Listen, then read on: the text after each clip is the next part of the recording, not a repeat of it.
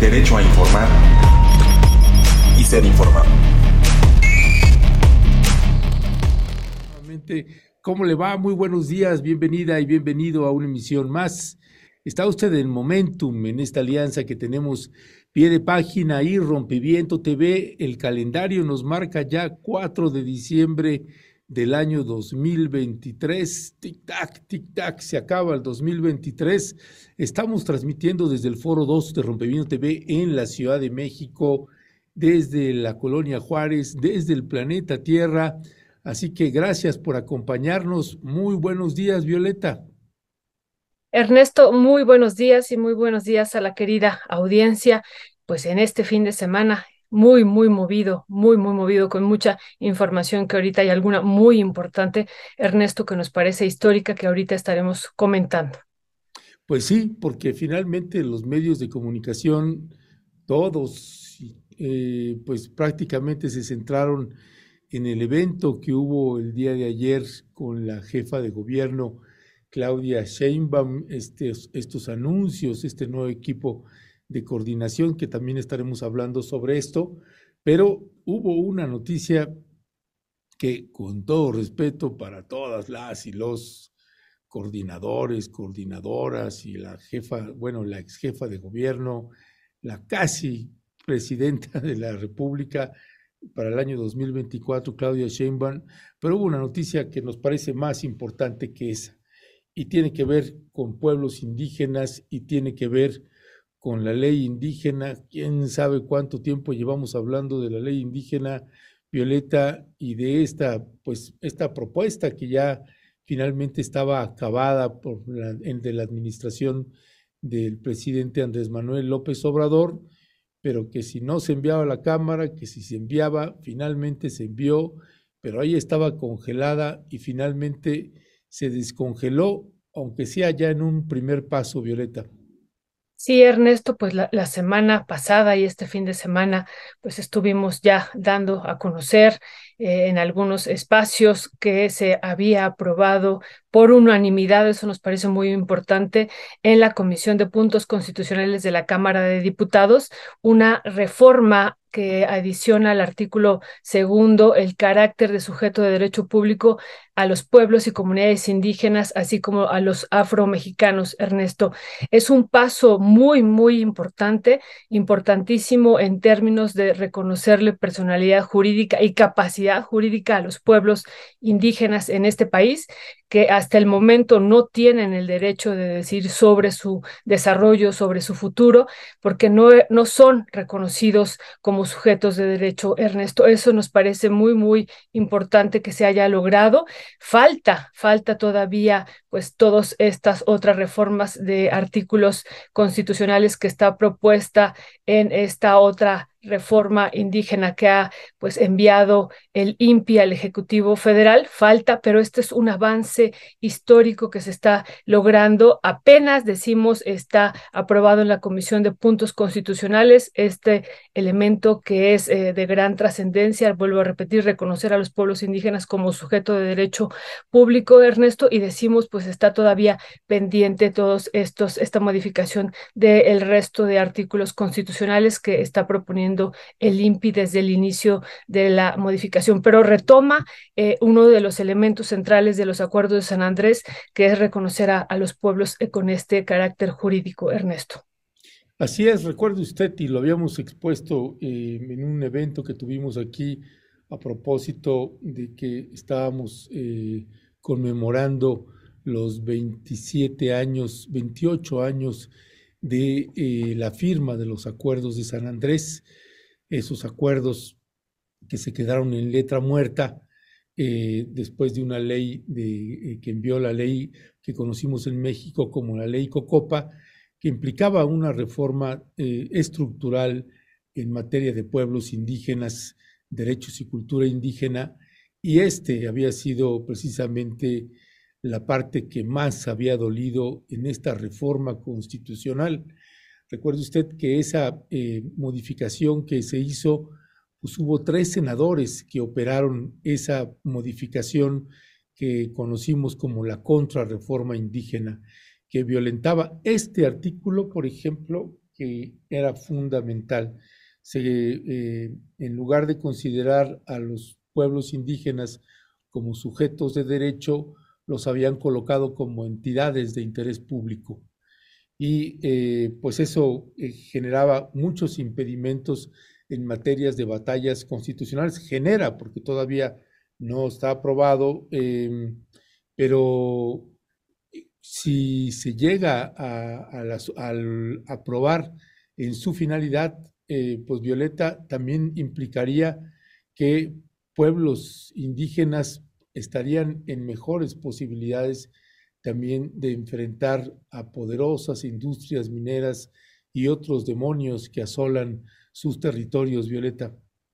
Sí, Ernesto, tú dices muy bien, esta parte se aprobó como entidades de interés público, no como sujetos de derecho público, y eso marca una gran diferencia. Entonces, esta propuesta que está haciendo el partido Morena a través de la diputada Irma Juan Carlos nos parece un gran avance. Insistimos que se haya aprobado por unanimidad, pues sí es un paso pues histórico, Ernesto, histórico por todo lo que se ha vivido, primero por no haber traicionado, bueno, primero por haber traicionado los acuerdos de San Andrés y luego después de esta marcha histórica, la marcha del color de la tierra que implicó una marcha pues de con una gran cantidad de población, millones involucrados, Ernesto, pues cuando llegan al Congreso los pueblos indígenas, los zapatistas, finalmente es aprobada una reforma indígena que no retomaba lo, eh, la esencia fundamental de los acuerdos de San Andrés y uno de estos puntos eh, fundamentales es esto, reconocer a los pueblos como sujeto de derecho público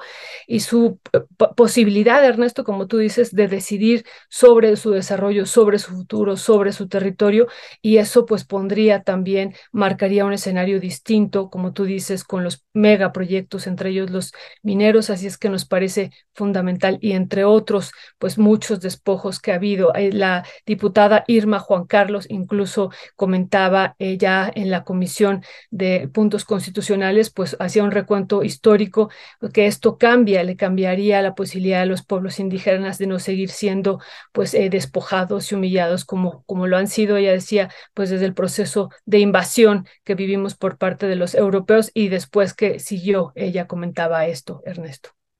Así es, y como usted veía en, el, en este recuadro que le pusimos en, en lo que en donde dice régimen transitorio, eh, para que usted lo tenga ahí también claro, dice primero, el presente decreto entrará en vigor el día siguiente al de su publicación en el Diario Oficial de la Federación. Segundo, el Congreso de la Unión y las legislaturas locales, en el ámbito de su competencia, aprobarán las leyes, reformas, modificaciones necesarias para desarrollar y ajustarlas a lo dispuesto en este decreto dentro de los 365 días hábiles posteriores a su inicio de vigencia.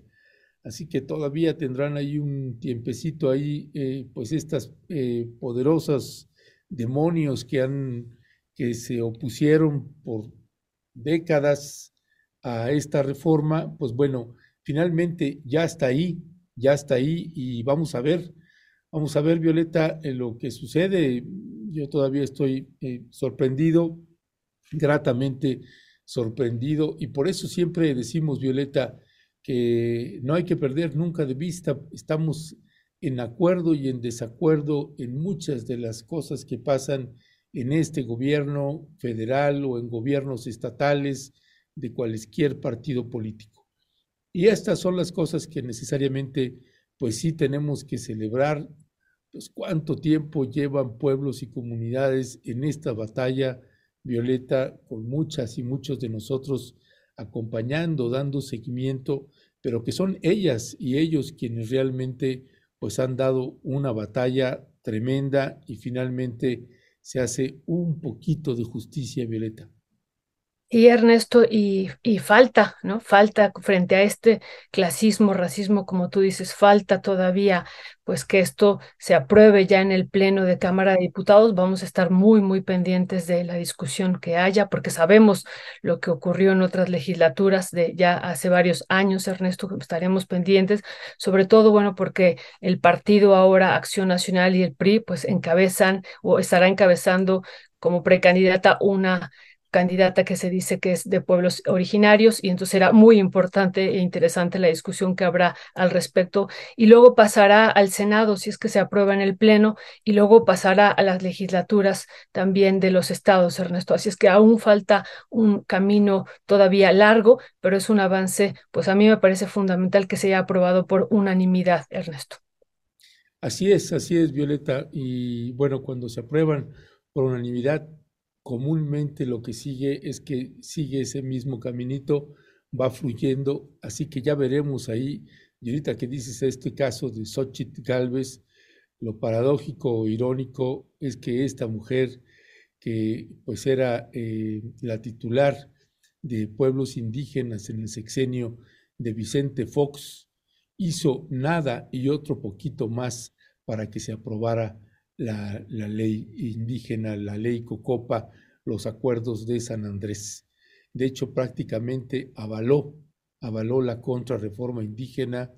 Así que, pues bueno, y esta mujer que ahora representa al PRI y al PAN, que quieren regresar al poder. En fin, que esas pesadillas nunca jamás regresen en nuestro país ni en cualquier país del mundo. Les deseamos que les suceda un PRI como el que hemos padecido o un PAN como el que hemos padecido.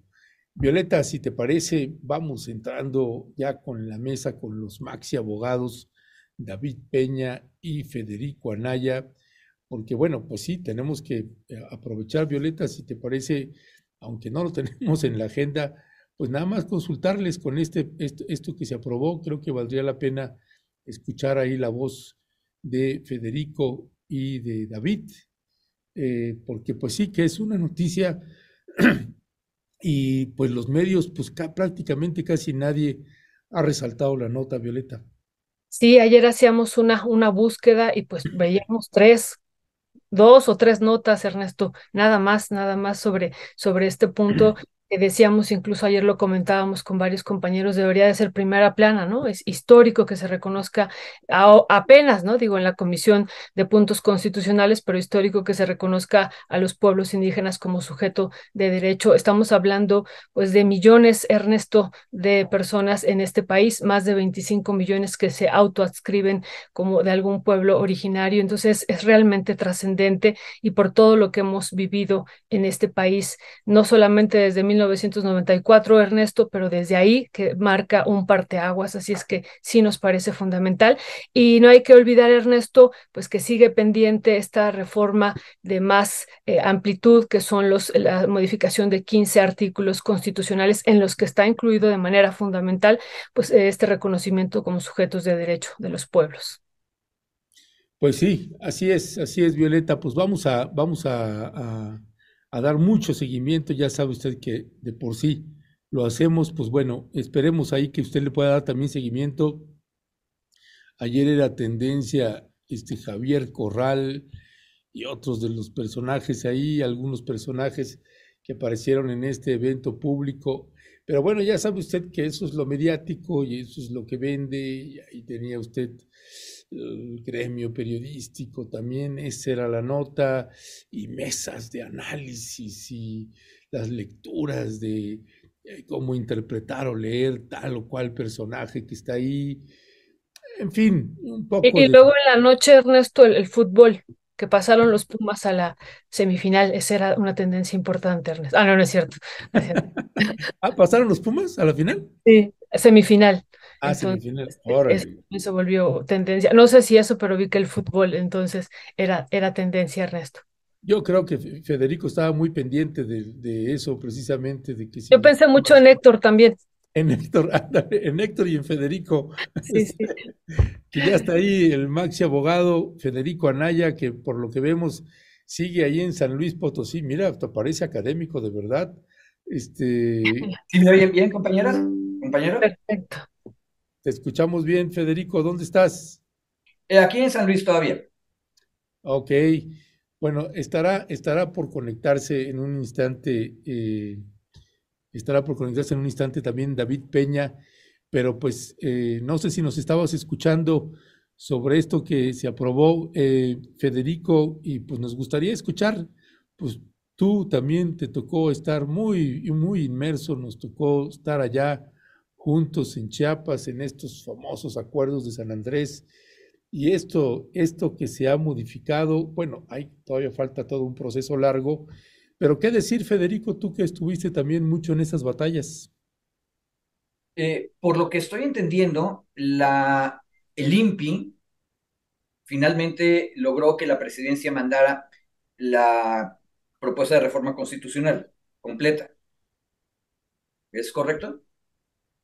No, esta es una iniciativa que presenta la, la diputada Irma Juan Carlos de, por parte de Morena. Sí, está en ese, en ese sentido, pero lo único que se aprueba en el día la semana pasada es en la modificación en el artículo segundo de reconocer a los pueblos originarios como sujetos de derecho público. Falta el resto de artículos constitucionales que se tienen que modificar, que en total son 15. O sea, sí va en ese sentido, pero no, todavía no es la propuesta en su conjunto, pero es un avance de esta propuesta que hizo el INPI. Yo, pensé que sí era. muy bien. Yo pensé que era todo el paquete ese. No, no, no. Pero bueno, e, este punto sigue siendo pues importantísimo y es el que se había modificado, pues, uno de los puntos sustantivos que se había modificado eh, de la ley Cocopa, Federico. Eh, eso es cierto y me parece que simbólicamente es muy relevante el cambio de solo entidades de interés público a sujetos de derecho. Es relevante, ustedes ya lo dijeron, yo me sumo a lo que ustedes comentaron, pero luego los abogados siempre tenemos que decir, cuidado con un granito de sal. No basta que metamos la fórmula sacramental dentro de la Constitución. De hecho, la Constitución de San Luis Potosí tiene el reconocimiento como sujetos de derecho, exactamente así, como se acaba de aprobar en comisiones a nivel federal, desde el año 1996 y en realidad no ha tenido mayor aplicación. Este, entonces hay muchísimo trabajo que hacer y muchísimo seguimiento que dar a eso. Ahora, ya es un gran avance y es un arma poderosa para la organización de las comunidades y los pueblos indígenas, sin duda. Ya, pues, David, David ya está llegando. David, muy buenos días, David, ¿cómo estás? David. buenos días, ¿cómo estamos? Bien, David, aquí ya eh, iniciando la mesa, te estábamos esperando, gracias que te estás conectando. Y pues también pedir tu opinión, David, que se aprobó en la, en la Comisión de Puntos Constitucionales de la Cámara de Diputados la semana pasada, por unanimidad, todavía va el Pleno y todo este camino que se debe seguir, Senado y, y legislaturas locales, pero se aprobó que los pueblos indígenas sean eh, reconocidos como sujetos de derecho público en lugar de entidades de interés público. ¿Cuál sería tu valoración? No no sé si tú, tú siempre estás y de Federico muy al tanto, si ustedes ya habían visto esta nota. No, yo no, yo no lo había visto y miren que, me entero de los chismes ahí en, en diputados, senadores, eh, pero no, no, no, no me había enterado. Qué bueno, me da mucho gusto. Justo, digo, a ustedes son los conocedores en el caso de Federico y mi querido Ernesto, ¿no? De todo el proceso de los acuerdos de San Andrés que son ahora y no después. Eh, todo lo derivado de los acuerdos San Andrés de Reinsar, derivado, motivado, digamos, de los acuerdos con el EZ y la reforma constitucional del 2001, justo que hacía referencia a Federico, em, en materia de derechos y cultura indígena, excluyó ese término em, eh, para ser cambiado eh, por el de sujetos de interés público. Entonces, me parece que es muy importante el reconocimiento que se hace ahora en la Constitución honestamente ya está rebasado por instrumentos internacionales, la aplicación de interpretación de, a partir de, del artículo primero constitucional y los instrumentos internacionales le dan esta calidad y este reconocimiento ya a los pueblos indígenas. Todo el tema del que ha desarrollado incluso la Corte en la última década, que tiene que ver justo con el reconocimiento de derechos de pueblos y cultura, de derechos de pueblos y comunidades indígenas, eh, no solo en aspectos culturales, sino en aspectos de ejercicio de la autonomía, de la libre determinación, del ejercicio de sus formas de autogobierno, creo que ya ha rebasado la limitación que se impuso en el 2001, recordemos, esta fue una reforma del 2001, o sea, hace 22 años, hija de su tiempo, dirían por ahí, ¿no? De los acuerdos que se tenían y del, de, pues, del panismo que dominaba en ese momento el país.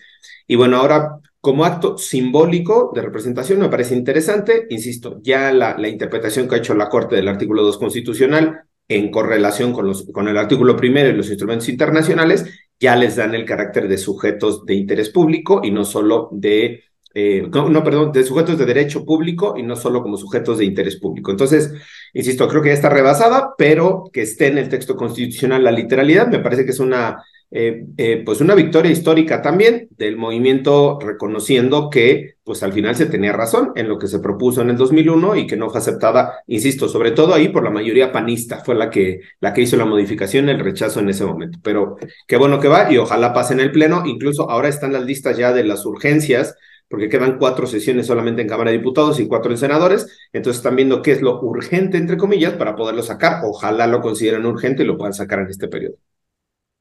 Bueno, estás diciendo cosas que me gustaría eh, abordar también más a profundidad, eh, pero bueno, vamos a, vamos si les parece, a, irnos a, los temas que, nos, que habíamos acordado, y uno de ellos, eh, mi querido Federico, pues le dedicó el presidente López Obrador casi toda la mañanera al caso de Nuevo León, ¿no? Y hizo la crítica del ministro Laines y pues así también como cabeció la jornada, en menos de 24 horas la Corte tomó decisión clave sobre Nuevo León. Y el ministro Laines primero otorga la suspensión solicitada y después la admitió a trámite. Y esto que manejó el presidente Andrés Manuel López Obrador yo no necesariamente lo tenía así tan hasta ese extremo en el radar. A lo mejor ustedes sí, y, yo no lo había agarrado hasta ese extremo de que se corra, de que exista la posibilidad de que destituyan este, al gobernador Samuel Ruiz. García. Pues Samuel García, yo estoy, yo estoy Samuel Ruiz de gobernador de Yo estoy enamorado de Don Sam. Don, Sam, perdónenme usted. Perdónenme usted, don Sam, siempre lo traigo en mente. Este, de Samuel García. Eh, ¿Qué decir, Federico? Esto, esto que estuvo planteando el presidente ya también hoy. A ver, eh, yo tendría un comentario sobre la rapidez de Laines, que tampoco fue tanta. la nota de la jornada, me parece que es del día de ayer, lo que dice es eh, que se enredaron, que muy temprano por la mañana del día primero, llega una promoción, se tardan ocho horas en, en pasársela al ministro y luego el ministro se tarda otro tanto en sacar una resolución. Eh, ahora, ¿de qué se trata la resolución? Tú lo dijiste hace un momento, es una suspensión.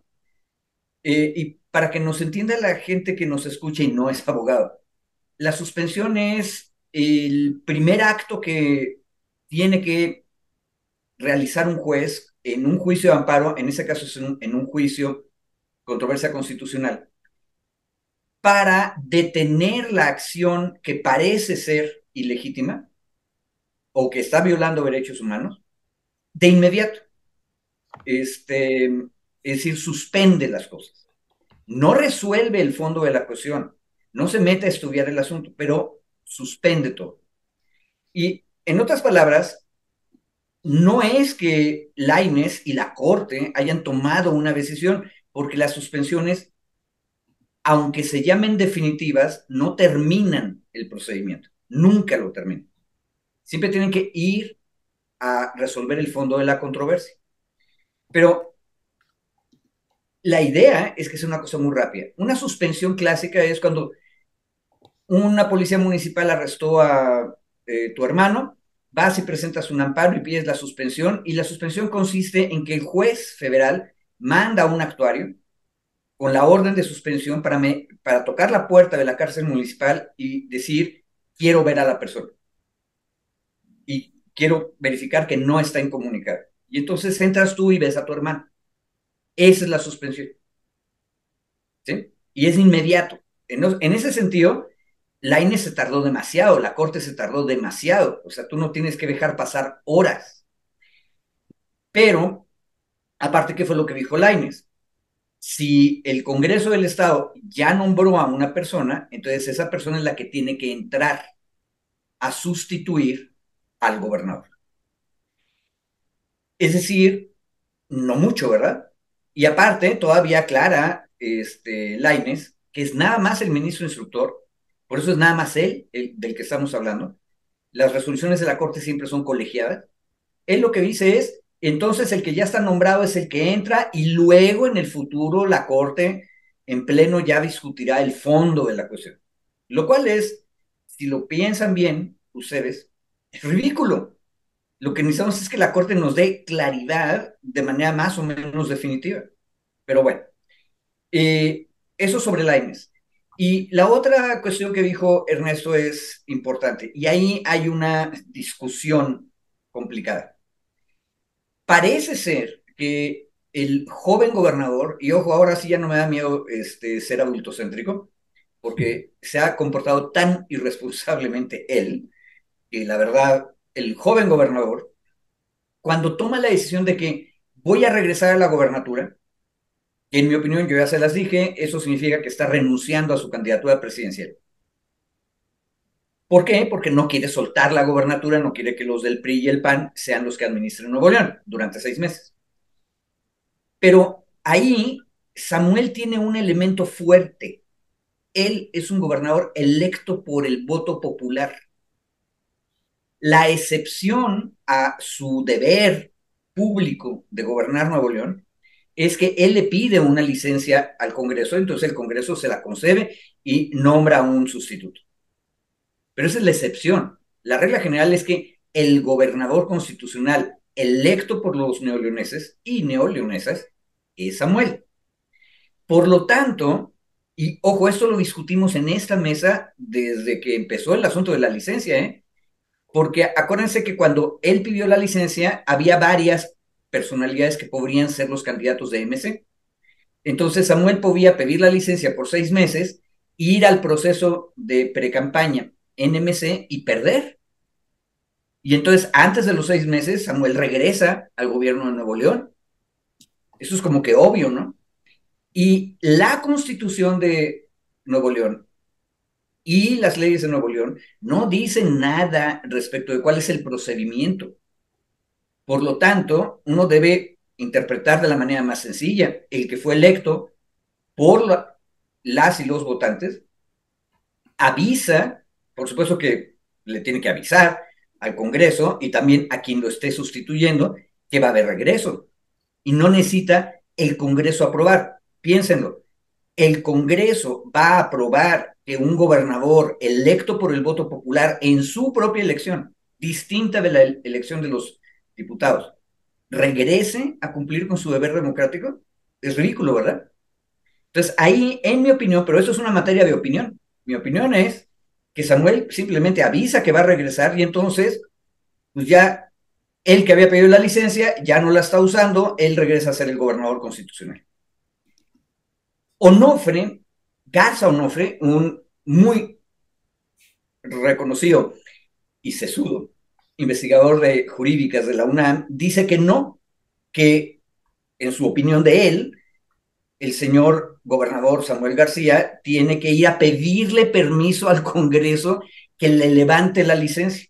Mi opinión que eso es ridículo, porque eso significaría poner en el mismo nivel, como si fueran los dos electos directamente por los votantes, al sustituto y al constitucional. Y eso no es cierto. El constitucional es el electo constitucionalmente por todos y todas. Gracias, Federico. Pues nada más agregar esto que decía en la mañana el presidente David para tu valoración. Decía que son capaces los del Congreso de Nuevo León de dar un golpe de Estado, ¿no? Y es, esa frase pues fue fuerte y que, que, quedaría destituido, como ha dicho ahorita Federico, pues el gobernador que fue electo por el pueblo de Nuevo León.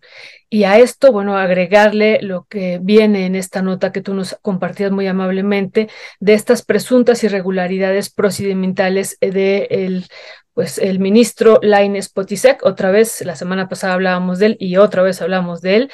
Eh, ¿Cuál sería tu valoración sobre estos dos puntos, David? Mira, querida Violeta, yo, yo como, como Federico tiene su opinión, yo también tengo la mía, y eh, yo sí difiero con Federico, justo me, o sea, a mí me parece que por eh, una, una cuestión de formalidad, eh, quizá no está regulado en términos legales, pero a ver, yo nomás hago, hagamos el recuento. Para pedir la licencia, el gobernador manda una solicitud de licencia. La solicitud de licencia es un acto unipersonal como el regreso de él a la, a la gubernatura es un acto unipersonal, entonces ahí no hay, digamos, mayor motivación, ¿no? Yo me quiero ir, pido una licencia. Yo quiero regresar, concluyo mi licencia. Hasta ahí es un acto unipersonal, es decir, no tiene que ser eh, eh, eh, acordado con el Congreso. Como la licencia sí tiene un procedimiento legal, esa acción unipersonal del gobernador se convierte en una acción legal cuando el Congreso le da trámite a esa solicitud. Y hace una acción legal el Congreso, que es la convocatoria para la elección o designación del gobernador interino. Ahí hay un acto de legal. Después de ese acto legal, primero se concede la licencia o se le concede la licencia, eso ya es un acto legal porque es otro poder con una formalidad, con cierta convocatoria, con ciertos votos y se publica. Entonces es un acto legal. El segundo acto legal es se convoca a quien va a ser, o, sea, es un procedimiento para el, para el, gobernador interino. Segundo acto. Tercer acto legal, digamos, este, se, se establece en el Congreso una declaratoria del el gobernador interino. ¿A partir de qué fecha? Y en esa declaratoria toma protesta el gobernador interino. Son tres actos. Y después está la publicación de ese acto formal en el diario oficial o en, la Gaceta del Estado de Nuevo León. O sea, cuando menos yo ubico cuatro grandes actos jurídicos derivados de la decisión unipersonal del gobernador. Esa decisión unipersonal del gobernador de licenciarse, digamos, de retirarse, hoy dice, ya no me voy. A mí, por forma, sería solo notificar al Congreso, ya no hacer el procedimiento interno solo notificar al Congreso formalmente, he decidido, he, decidido que eh, la licencia que usted me otorgó de fecha tal que tuvo actos jurídicos posteriores, yo ya no la quiero, me desisto, me declino, como sea el término, ¿no? Y por lo tanto procesa esta, esta información que yo te estoy dando adentro de tu Congreso. El Congreso tendría que recibir la solicitud, decir, hay una notificación del gobernador formalmente que desiste a la, a la licencia, ya no se vota, no se va a ver va votación, no se va, y el, y el Congreso hacer un acto formal donde revoque el propio Congreso o deje sin efecto todos los actos posteriores derivados del nombramiento original del gobernador interino. Ay, no sé si es mucho, mucho enredo, pero... Oye, David, en, en, eso que estás diciendo, pero Finalmente, el, planteamiento que estás haciendo, tratando de simplificarlo, el gobernador solo tenía que notificar, no tiene que pedir permiso, ni tiene, nadie lo tiene que autorizar, este, eh, o, que se le autorice un permiso. Simple y llanamente se notifica, me reincorporo, ellos tienen que hacer el procedimiento y that's it. Exacto. ¿Ese es el planteamiento? Es mi, mi, mi posición sería solo con la simple notificación formal del gobernador, él vuelve a, su, digamos, la notificación formal y un día o lo que se tarde en el trámite del Congreso.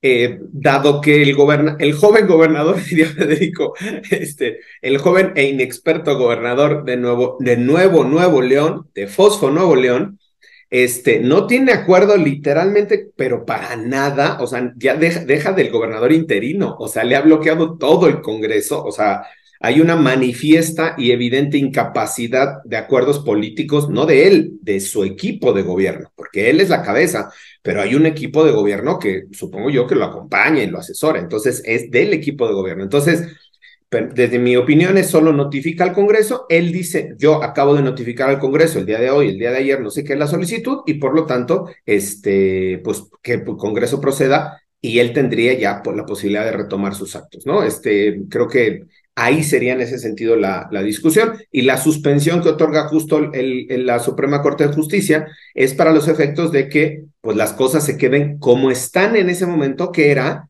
con un gobernador interino y con un gobernador con licencia. hasta ahí. Dice, nadie puede nombrarse, nadie puede cambiarse, porque tenemos un gobernador interino y un gobernador con licencia. Salvo, no lo dice la Corte, lo digo yo, y termino, porque me pusieron el tiempo, salvo que eh, la el, el, el gobernador con licencia decida renunciar a esa licencia. Me parece, no lo dice la Corte, lo digo yo, pero eso sí cambiaría la suspensión que se otorgó en la controversia constitucional. Gracias, mi querido eh, David. Federico, ¿tiene algo que eh, responderle aquí al ciudadano?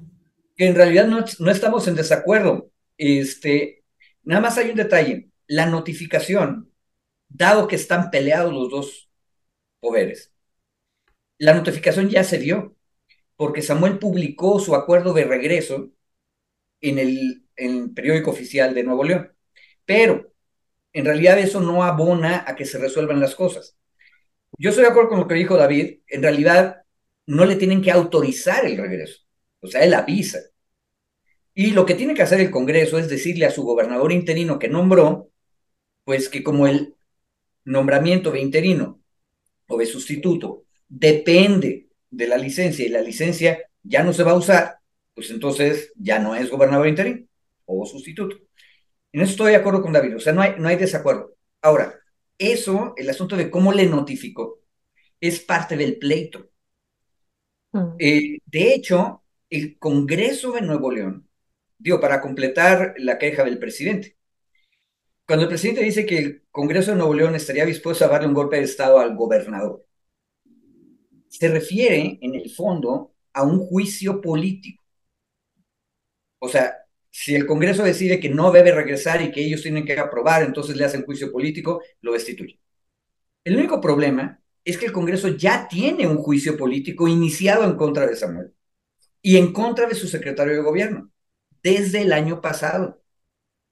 Y una de las razones por las que lo tienen iniciado, para destituirlos, es que los señores Samuel y Navarro no quieren publicar los decretos aprobados por la legislatura, salvo cuando a ellos les convenga, en el periódico oficial. Eso es el problema. Entonces, resulta que el gobernador lleva meses, muchos meses, publicando en el periódico oficial solamente lo que le conviene a él. Y de hecho, en otro de los actos de la Suprema Corte, una de las suspensiones era que se ordene al gobernador publicar lo que aprobó la legislatura porque el gobernador no quería publicar. Entonces, eh, yo creo que aquí el problema que tenemos es de grave irresponsabilidad de las dos partes. O sea, el presidente tiene razón. Podrían tratar de destituirlos. Pero, de hecho, llevan más de un año tratando de hacerlo. A mí lo que me parece muy interesante es que no se hayan atrevido. Tienen los números, tienen los votos, y hace rato que hubieran podido destituir a Samuel. Por cierto, que si lo hubieran destituido, lo hubieran convertido en héroe de MC y aparte ya no es gobernador, entonces no tendría bronca para ser candidato presidencial, ¿verdad? Este, pero no, eh, se quedaron a la mitad del camino en este limbo que estamos viendo que está ocurriendo y eso es todavía más irresponsable. Y una última cosa sobre la Corte. La Suprema Corte de Justicia con los, vamos, yéndonos bajo los 400 mil pesos que le estamos dando a cada uno de los ministros todos los meses, mereceríamos como ciudadanía que los 10 ministros y ministras que están todavía ahí estén ahí sentaditos esperando a ver qué pasa en Nuevo León y se reunían de inmediato en pleno, no con el ministro instructor, para tomar decisiones en el fondo de la cuestión.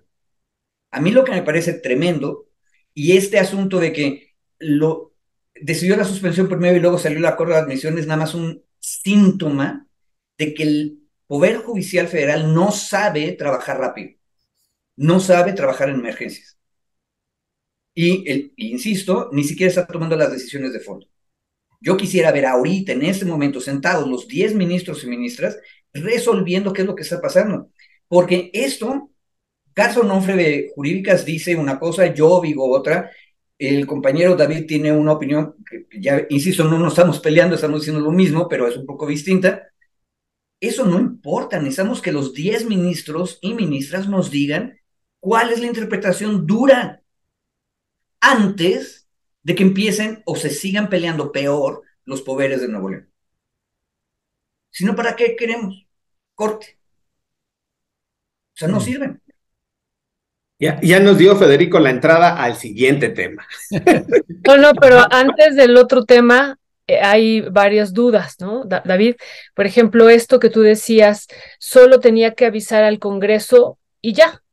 Pero bueno, no fue, no fue así, ¿no? El Congreso y la Suprema Corte, desde mi lectura, y ahorita tú nos dirás, están en el mismo, eh, en la misma sintonía de que Luis Enrique Orozco sea el que asuma como eh, ahora perdón, gobernador interino de Nuevo León están en la misma sintonía. O sea, no ocurrió eso que tú decías de que solo tenía que avisar y ya. Pero Por entonces, sober, por, perdón, perdón, eh, perdón, Violeta, por soberbia. O sea, por soberbia el gobernador decide publicar en su periódico oficial, como dice Federico, que solo publica lo que él quiere, no los decretos del Congreso, en su periódico oficial publica, ya regresé, y el Congreso dice, espérame, tu licencia no me la pediste por el periódico, veniste y me entregaste un oficio y me solicitaste. Entonces, haz, exacto, intaiti, intaiti, trae un oficio, lo entregas por oficialidad de partes y me lo entregas, punto. E por soberbia, el joven e inexperto gobernador no quiso hacerlo, lo pudo haber hecho el viernes o el sábado, hasta hoy no lo ha hecho. Probablemente, y ese es mi vaticinio, lo hará en el transcurso del día de hoy, yo creo que lo hará, sigue en el pleito todavía engallado, eh, me parece que eso ya le da, lo presenta la solicitud, presenta el escrito, este, digo, la, la notificación o la, la, información, como se le llame, se le da trámite y se acabó el sainete en uno o dos días. O sea, yo no creo que, que a él tampoco le convenga estar, ya que, ya que renunció a la candidatura presidencial o le renunciaron, tampoco le conviene mantener este estado de eh, pues de gobernabilidad o de crisis de gobernabilidad, no de gobernabilidad, de crisis de gobernabilidad de legitimación por más días en el, en el Estado, ¿no? Incluso estando dos gobernadores, uno no sé cuál, que es una cosa ahí muy bastante eh, eh, bizarra, ¿no? Barroca, más bien, pero creo que lo podría resolver, nada más que se le baje ya la muina entre hoy y mañana y, lo, y presente. Perdón que te interrumpa, mi querida Violeta. No, no, para nada, está muy bien esto que tú comentas, David, pero entonces solo bastaría con eso, con que él presente esta solicitud de regreso al Congreso o realmente ya ahorita está aquí involucrada la Suprema Corte de Justicia de la Nación, quien ya se manifestó, quien ya tiene un posicionamiento y que además, bueno, era la pregunta que yo les hacía hace rato, cayó en presuntas irregularidades de procedimiento. Esa también es otra situación, porque bueno, puede volver a hacer esto la Suprema Corte, ¿no? Puede tomar la decisión política, ¿no? Política de dejar a Luis Enrique Orozco. Entonces, el, el problema, eh, Violeta, cuando Laines tomó la decisión en la suspensión que tomó, uh -huh. Laines solo se había enterado de que ya el señor Orozco había sido nombrado para sustituir. En otras palabras, Laines y la Corte todavía no se enteran de que ya regresó Samuel, lo cual ese es el punto de ridículo de la Corte. O sea, la Corte está sin tener pleito, yo entiendo, como bien dijo David, si el Congreso de Nuevo León y el gobernador están peleados, uno entiende que se pongan quisquillosos y digan, así como me pediste la licencia, pídeme, o más bien avísame que ya regresaste. Igualito. Pero están enojados. La Corte es el árbitro. La Corte está viendo en la prensa que Nuevo León, en el peor de los casos, tiene dos gobernadores con gente armada uno enfrente del otro y la Corte debería mejor proveer, para eso. Son jueces, y decir, a ver, párenle, es un hecho notorio en la prensa que usted ya dijo que va a regresar. Y entonces la Corte, no el ministro instructor, el Pleno, tendría que reunirse y decirnos la interpretación razonable constitucional de la Carta Magna de Nuevo León y de la Federal es la siguiente para que el señor Garza Onofre, el señor David Peña y el señor Federico Anaya nos callemos con nuestras opiniones particulares.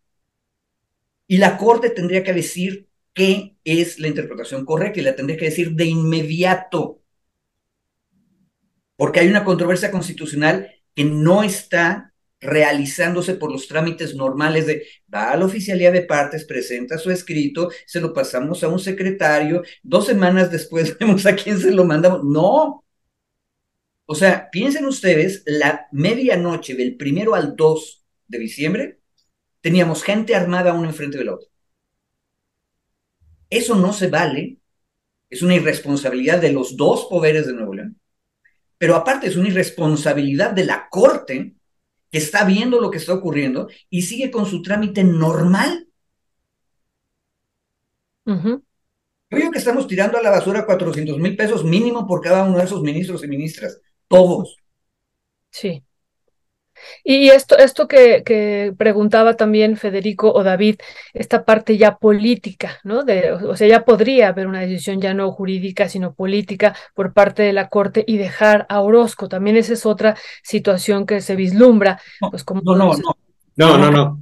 La Corte no podría dejar a Orozco. No. Tendría No, que solo, atendiendo a lo que hace el Congreso Estatal. El Congreso Estatal le dijo, tengo un interino, la Corte dijo que se quede el interino. La- la- Exacto. el, Congreso Estatal es el que tiene que notificarle. Ahorita está lo que está, pues lo que le ha dicho el Congreso. Sí. si, oh, es que, la, perdón por la palabra, la estupidez de Samuel llega a tal nivel de que no van a modificar la, la suspensión de la, de la controversia y sí seguirá siendo gobernador interino Orozco porque no manda, perdón, el pinche oficio por soberbia. Si manda el pinche oficio al Congreso, el Congreso lo tiene que recibir. Samuel le notifica a la Corte y le dice, yo soy parte en esta controversia, acabo de notificar al Congreso que renuncié a mi licencia, dale trámite. Y se acabó el asunto. Lo que Se el acabó el asunto, se acaba la controversia y se acaba el pleito en, Oaxaca, ahora yo. Se acaba el Lo pleito que en el compañero quiso decir es que el señor gobernador pues podría enviar al H Congreso Estatal pues, eh, pues no, la notificación de que se va a reincorporar a sus funciones y ya es lo que el compañero Gracias, mi querido Ernesto, por la traducción a un lenguaje bonito. David está enojado con los neoloneses. Yo estoy enojado con la Corte. La Corte tendría que mandar a su ministro instructor que vaya caminando a ir a preguntar qué está pasando e enterarse de viva voz qué es lo que está ocurriendo. Pero no, son abogados que solo viven en el escritorio y en la oficina. No se enojen, abogados, no se enojen, aprendan a Violeta y a mí, om, estamos así, om, y todo es paz y armonía. Y además Ánimo. todo el tiempo, ¿verdad? Como decía aquel famoso filósofo René Casado, siempre sonrían y la fuerza estará con ustedes, hombre, tranquilos. No, si yo no, si yo no me enojo, a mí qué, pues yo ni vivo allá, ni tengo el conflicto de gobernabilidad. Es más bien el tema, digo, ahora recuperando, este, justo como eh, a partir de ahora vemos la inexperiencia y la soberbia de, de Samuel, pues se genera toda esta crisis, ¿no? Ahora coincido con Federico en el trámite de la Corte, ahí sí también me parece que tendría la Corte, incluso este trámite que le dio fue bastante, se- digamos, con bastante celeridad, tomando en consideración todo lo que hace normalmente. En ese sentido, y si va en, en esa lógica la Corte, pues que lo haga, o sea, que avance y que se ponga también más proactiva la Corte.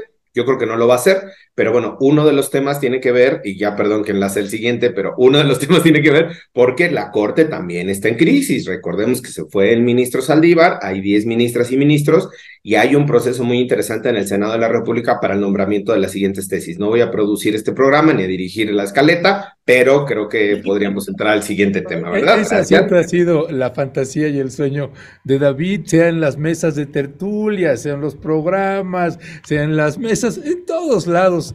Por eso ya les- eh, le hemos ofrecido un programa para que él lo dirija, lo conduzca. Se puede llamar La Palabra Canta, segunda parte. Exacto, para que él mismo se así. entreviste, yo mismo me entrevisto, yo mismo me doy mi, opi- mi bonita opinión, ¿verdad? Oye, Pero. Maxi, oye, Maxi, abogado, aprovechando ahí que te, te estás hablando, pues todo un tema, este caso de Morelos, Federico le ha dado un seguimiento, pero siempre este tema pasa rozando to- los casos que tú vas llevando y este caso de Morelos es verdaderamente tremendo.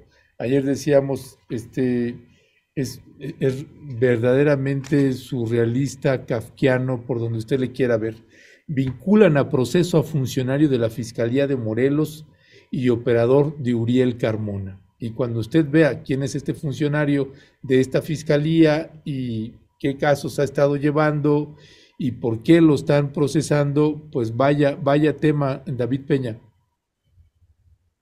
Sí, pues yo quería colocarlo como un tema de, de- de discusión, digamos, de análisis en, en el día de hoy, porque, bueno, hemos platicado mucho y hemos hecho análisis sobre lo que ocurrió en Morelos. El fiscal su detención fallida, su liberación, su amparo, no sé qué, todos los capítulos, decía Violeta, creo que llevamos en el octavo, ¿no? Si, si mal no recuerdo. exacto. Con, con, el nombramiento de, de, la licenciada, hoy no me acuerdo su nombre, bueno, de, una licenciada abogada, que también es esposa de, de del fiscal Uliar eh, Carmona, como magistrada por 14 años en el, eh, el Congreso de Morelos la nombró y lo discutimos la semana pasada. En ese, en ese contexto, digamos, en ese tenor, eh, la Fiscalía General de la República ha estado integrando varias carpetas de investigación en contra de personal ligado al fiscal general. Em, eh, cuando digo integrando, no me refiero a inventando, sino integrando, armando, construyendo con base en información que se tenía desde hace mucho tiempo no es ahorita lo que se está conociendo, digamos, de la posible eh, nexos de, o vinculación del, del, gobernador con, eh, perdón, del fiscal con, eh, pues con delincuencia organizada. Estaba buscando el, el nombre en la nota para ver los nombres de los detenidos, porque hay uno de ellos que me llama mucho la atención y es justo estas detenciones que hacías la referencia a la nota. Qué bonita taza. oh, bueno, estoy, miren, Ah, pues, Tengo la, camiseta puesta y la playera. Por eso viene bien lúcido hoy, por eso está bien lúcido hoy el Maxi, eso. Dando pilas.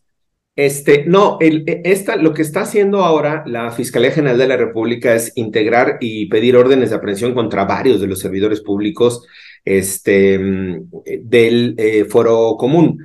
Pero aquí vamos a entrar de nueva cuenta, y, ahí mi querido Federico no me deja mentir, porque vamos a entrar de nuevo cuenta en un tema competencial.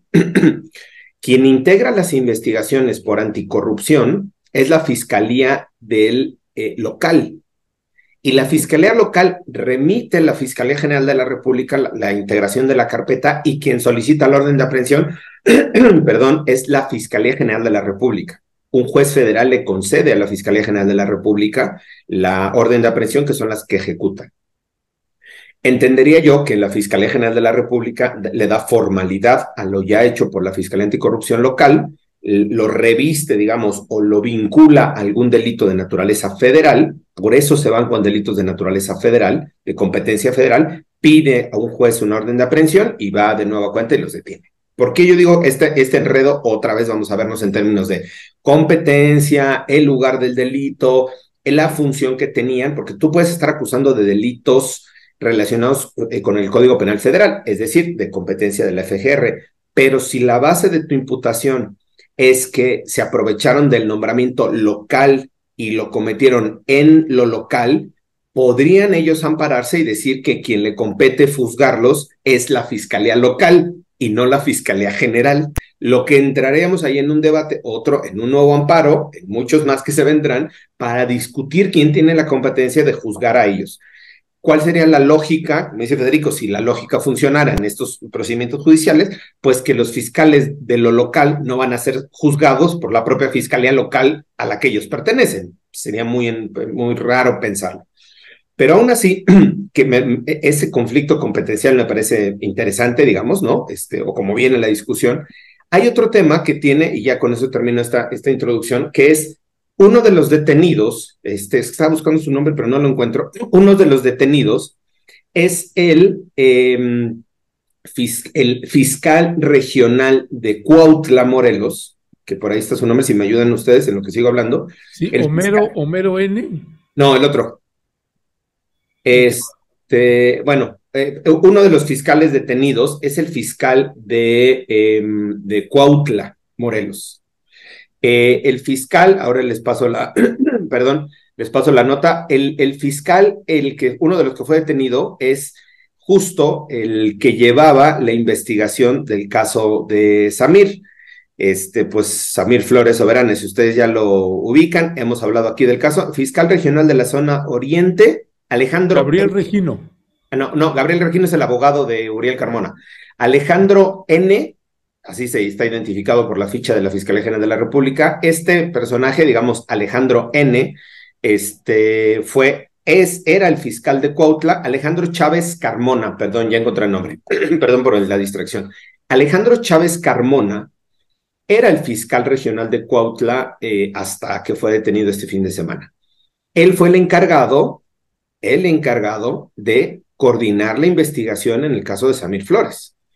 Uno de los temas que nosotros teníamos cuando trabajábamos con la Fiscalía Local, la integración del caso, era que no avanzábamos justo en el tema de la investigación de vinculación política, grupos criminales, asesinato de Samir. Es decir, este combo, esta fórmula que se actualizaba en el caso, hay intervención de actores políticos, hay intervención de actores de delincuencia, se conhibían, mezclaban, participaban y esto generó, digamos, la, al final, hasta donde nosotros sabemos, pues la línea de, de, asesinar a Samir. Cuando topamos con la investigación que no se quiso avanzar mucho más, eh, precisamente con este fiscal, en el que llevamos toda la investigación, y con el fiscal general también, pero sobre todo con él en la parte operativa, fue que se decide pedir la atracción a la Fiscalía General de la República, atracción que ya se hizo, ya he comentado aquí, y seguimos todavía en ese proceso para llevarlo ante un juez federal. Nada más es, la nota era los personajes que están siendo hoy detenidos por parte de la Fiscalía General de la República o vinculados era gente cercana al fiscal, operadores del fiscal y gente pues que le encargaba temas delicados como el caso de Samir Flores. Yo no sé qué otro tipo de casos llevaran o qué otro tipo de casos atendían, cuando menos este en mi experiencia, él era el fiscal encargado con el que teníamos las reuniones y pues ahora está acusado de tráfico de, de armas, este, de delitos contra la salud, algunos otros más delitos que le estará fincando la Fiscalía General de la República, pero bueno, nada más para que veamos un poco el escenario en el que hay que movernos o moverse, pues justo para, para, pues para trabajar, entre comillas, ¿no? Con estos, con este tipo de funcionarios, particularmente en el estado de Morelos. Muchas gracias, David. Pues como dice David Federico, ya llevamos en el capítulo 8 y cada semana estamos hablando. La semana pasada, pues hablábamos de la esposa del fiscal general esta eh, que había sido designada como parte del tribunal, como magistrada del Tribunal Superior. Y bueno, este, este día, una semana después, en el capítulo 8, 9 o 10, ya no sabemos, estamos hablando del brazo financiero del fiscal de Morelos. ¿Qué decir sobre esto y también esto que comentaba eh, David Peña en torno al caso de Samil Flores, eh, Federico? Mira, yo quisiera nada más agregar un poquito más de contexto, porque en estos novelones, de, que ya vamos en el 9, 10, 11, y luego uno medio se pierde y entonces uno tiene que acordarse e ir con la tía abuela y preguntarle, oye, ¿y este de quién es hijo? ¿O este de quién era amigo? Entonces tienes que ir al capítulo 1 para, para ver qué había pasado. Y una de las cosas que estaba yo verdaderamente espantado es que este hombre, Alejandro Sánchez Carmona, que parece que por el lado de Carmona no es pariente de Uriel Carmona, no, es de otros Carmonas. Pero olvídate de eso. Él es una persona que representa a una ciudadana llamada Hortensia Figueroa Peralta. Hortensia Figueroa Peralta es hija de un líder obrero de los años 70, 80 en Jojutla, que es a donde agarraron a este hombre, que también es de Jojutla, pero ella, eh, ahora sí que traicionando toda la posición ética de su padre, se convirtió en una política monstruosamente corrupta. Hoy en día está acusada de haber por lo menos este, desviado nueve millones de pesos cuando fue la presidenta de la mesa directiva del Congreso de Morelos con Graco Ramírez. Y aquí es la conexión, o sea, esos de quienes son hijos. Graco Ramírez es el único gobernador de Morelos en los últimos 20 años que ha logrado más o menos controlar de verdad todos los poderes del Estado. Él fue el que colocó a Uriel Carmón. Él y Hortensia son quienes colocaron a Alejandro Chávez Carmona. La diputada Figueroa, que antes había sido la presidenta municipal de Jojutla, también estuvo no solamente metida en cuestiones financieras. Hay un escándalo al que ya nunca se le dio seguimiento, pero ya a todos se nos ha olvidado. Cuando en Tetelcingo, en otro municipio de Morelos, hubo un grave escándalo de fosas clandestinas, el ayuntamiento de Jojutla, con esta señora Hortensia Figueroa, aprobó que en el panteón municipal se cavaran fosas para la Fiscalía del Estado. Y en medio de ese proyecto, de repente descubrieron 100 cadáveres que estaban inhumados clandestinamente ahí en Jojutla. O sea, había otra fosa clandestina. Ella dijo que ella no tenía nada que ver, ese escándalo se ha olvidado. Yo tengo la mala impresión de que en realidad es parte del sistema de impunidad todo el asunto, pero les da a ustedes una idea que no es nada más el oriente del estado, que es la zona de Cuautla, es también el sur, que es Jojutla, y es este entramado creado por el graquismo en Morelos, donde todos están conectados, pero la paradoja es que a veces se pelean entre ellos. La Fiscalía Anticorrupción es la que acusó desde el año 2019, David, eso me sacó de onda, la aliada de Chávez Carmona fue acusada por la Fiscalía desde el año 2019. Entonces, en esa familia, la familia Graquiza también de repente se van este, puñaladas por la espalda. O sea, no hay muchas lealtades, o la impunidad no llega a tanto todas las veces. Y eso nos da una idea, que es lo que yo he estado comentando en el espacio de Rompeviento, de cómo Morelos es una trama que siempre es feudal municipal. Uno tiene que ir a las grillas, las alianzas y las traiciones municipales para entender qué es lo que está ocurriendo. Pero el problema es que eso produce mucha inestabilidad a nivel de todo el Estado y violaciones de derechos humanos para un lado y para el otro, todo el tiempo. Ese sería este, mi comentario. Nada más, recordar que en el capítulo 1 teníamos a Graco repartiendo poderes y puestos e impunidades. Ya, gracias, este, David. Perdón, ahí me, perdí un poquito. ¿Sigo yo, Violeta, o sigues tú? Sí, te toca con, con David. Ah, ok. Pues, mi querido Maxi, este, ¿qué, en, un caso así como este, eh, David, el procedimiento, eh, es decir, se corre el riesgo de que suceda algo parecido con el fiscal Carmona y que empiecen estos vericuetos entra la Fiscalía General de la República, está la Fiscalía Estatal, este, las funciones, el procedimiento, ¿se está cometiendo otra vez un error en procedimiento? ¿No? ¿Cómo lo estás leyendo? Bien, mira, breve, mi querido Ernesto, yo creo que lo que está haciendo la, a ver, lo que está haciendo la Fiscalía General de la República sin conocerlo está mal.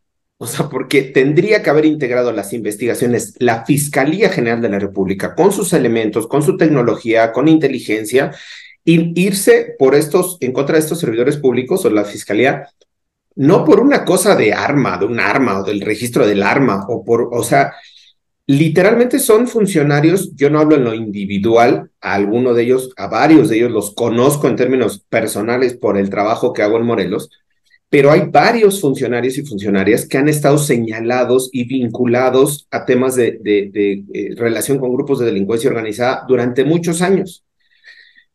Creo yo que la Fiscalía General de la República tendría que haber, desde hace varios años, estar integrando las carpetas de investigación, este, pues en contra de estos servidores públicos uno, dos, tres, los que fueran y los que tuvieran responsabilidad. Yo no estoy diciendo la Fiscalía General se tiene que ir sobre la Fiscalía Local, no, sobre estos servidores públicos, los, los identificados, los que tengan algún nivel de participación. Ahora lo que están haciendo, creo yo, que se complejiza en términos del procedimiento, sí, porque es información que se integró, es información que se integra en la, en las, en, la carpeta local, es decir, en la carpeta eh, de, de, la Fiscalía Anticorrupción del Estado de Morelos. Entonces, no hay forma o no hay forma, digamos, de convalidar esto hacia lo federal. Es muy complicado hacer la convalidación hacia lo federal. Sí se puede hacer, habría que revisar las carpetas en lo federal, sí se puede hacer, pero de entrada ya hay un tema de conflictos competenciales, ya hay un tema de, digamos, de discusión jurídica que se, tendrá que analizar eventualmente en un amparo en los recursos que se están presentando. Yo creo que algunos de estos funcionarios igual van a estar utilizando estos recursos para salir, para darle la vuelta, pero lo que sí veo ya me parece que es una acción eh, decidida de la Fiscalía General de la República, es ir sobre el personal del equipo cercano del fiscal de Morelos.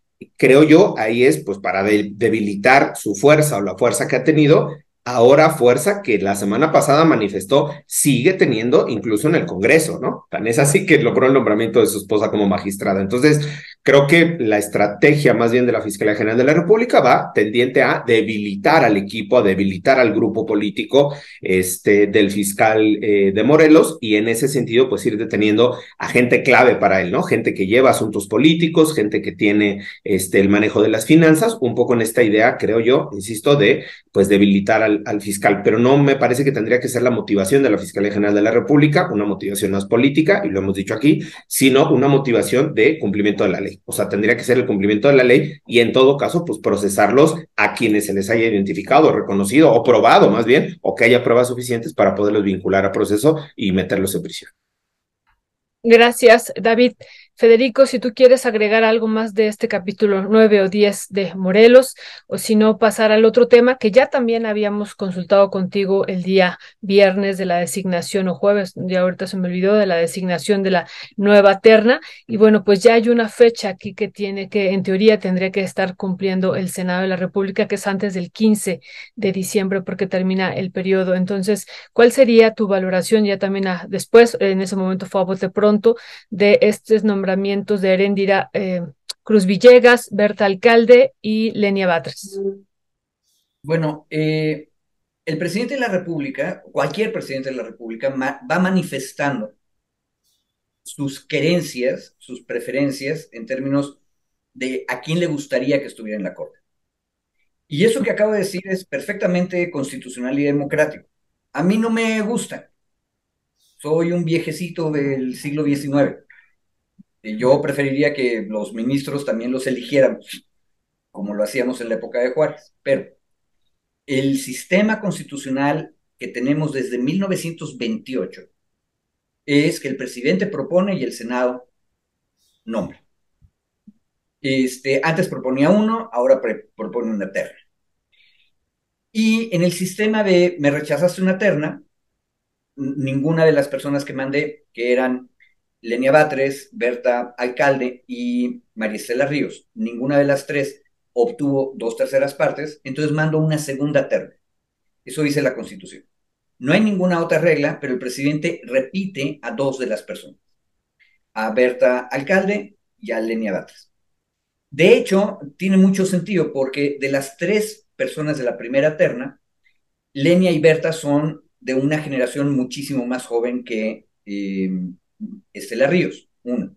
Y Estela, aparte, puede continuar siendo la consejera jurídica de la presidencia, que es el puesto que tiene ahorita.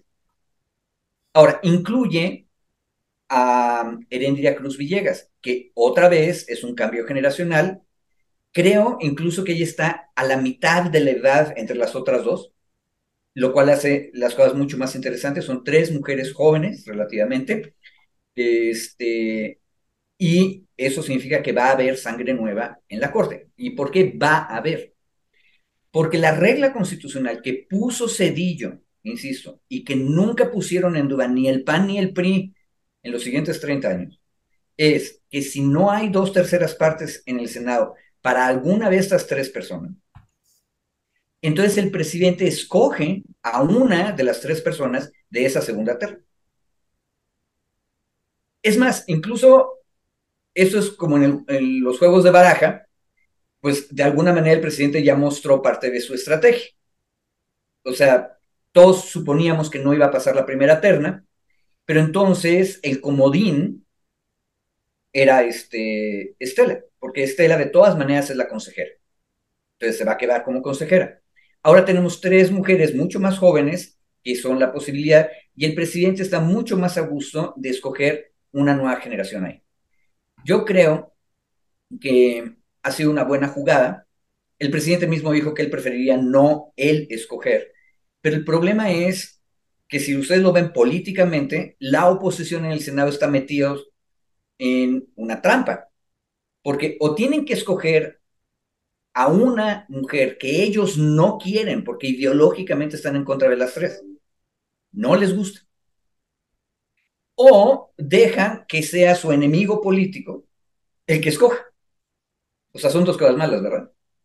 Ahora, esa regla constitucional es una de las reglas que el presidente desde hace año y medio dijo que están mal, que deberíamos tener un sistema de elección popular de la Suprema Corte. Pero, pues así son las cosas y esas son las reglas que los otros no quieren cambiar. Tengo la impresión que incluso esto es pedagógico, o sea, el presidente dice, ¿te gusta tanto tu sistema? Vamos a ver cómo funciona. Entonces el presidente va a terminar poniendo a una mujer joven en la corte. Es una maravilla. Y creo que cualquiera de las tres compañeras que están en la terna podría ser una magnífica bocanada de aire.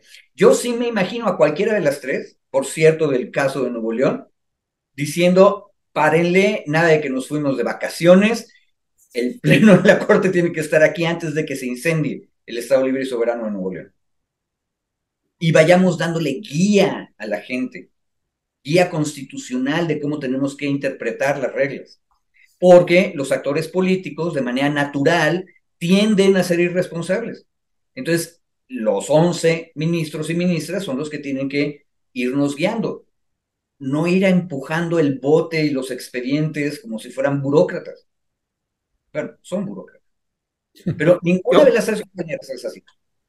Yo, me sigo en el hilo si gustan, ¿verdad? Si no gustan también, porque me parece que el tiempo ya es importante y nos queda poquitos minutitos. No, yo no había tenido la oportunidad de, de, platicar sobre el tema de la terna. Yo colocaría, eh, eh, coincido plenamente con Federico, pero colocaría dos, dos aspectos que son los que ha estado cacareando la oposición, digamos, en, redes sociales, en algunos medios de comunicación. El primero de ello es eh, la cercanía, digamos, de eh, las candidatas con el movimiento de López Obrador, el movimiento en general, no con él ni con Morena partido, y ahí sí es importante decirlo, con el movimiento como tal, ¿no? Este movimiento de efecto social, de, de, protesta, de reclamo que conforma el partido y que lleva al presidente a, o que lleva a Andrés Manuel a ser presidente. Yo creo que primero es el tema de la afinidad y hoy me partiría o haría el análisis en el sentido inverso.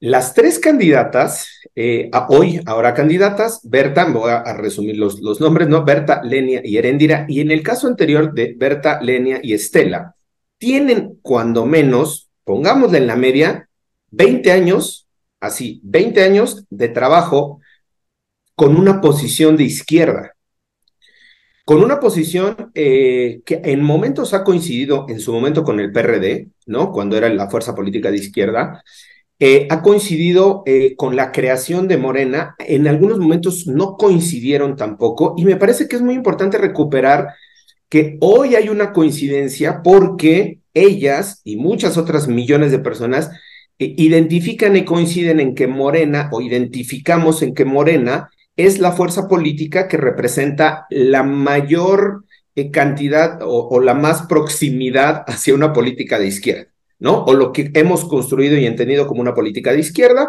está en buena medida representada, no en totalidad, con muchas deficiencias críticas, lo hemos dicho y se ha dicho muchas veces, pero se puede identificar con eh, la política desarrollada por Morena como partido político y como gobierno. Es decir, las coincidencias que han tenido las cuatro, y hablo de las tres anteriores más Heréndira en este momento, ha sido una trayectoria desde la izquierda en donde hoy coinciden con los eh, ideales, diría el presidente, eh, con los ideales de Morena, no porque sea una coincidencia política de este sexenio, sino porque ellas han tenido una trayectoria de izquierda y de coincidencia política con diferentes movimientos políticos, algunos con partidos políticos, hace más de 20 años. Y eso creo que es muy importante porque se coloca al revés, o sea, se piensa como ellas son afines al presidente. No, ha, ha habido una coincidencia, creo yo, ahora en donde el presidente representa un movimiento con características de izquierda, por así decirlo, ¿no? Con, con, con, con características de, una posición política de izquierda,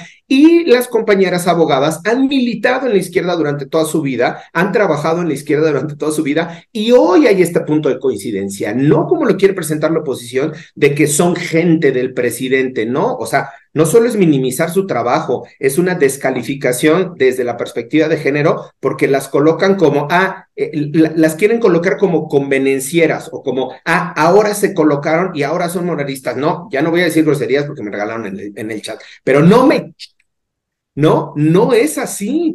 ellas vienen de procesos sociales, de procesos democráticos, de procesos de lucha, donde han construido una trayectoria de izquierda. Y si me, ya no, voy a silenciarme yo mismo mis groserías.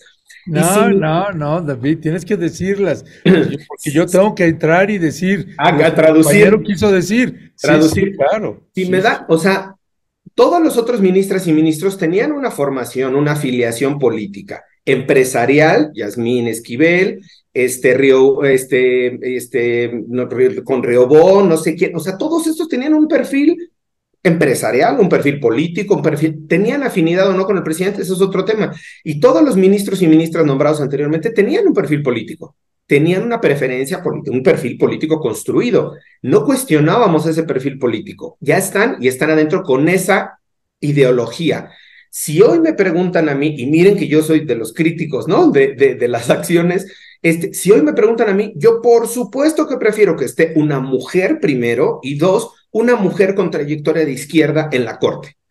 ¿Va a ser afín o no al presidente? En algunas cosas creo que sí, pero conociéndolas, a las cuatro las conozco, conociéndolas, son perfectamente capaces, independientes, inteligentes para poder tomar decisiones. Sí, algunas decisiones con esta afinidad política, pero otras decisiones también a partir de sus principios éticos y de formación y de lucha de izquierda.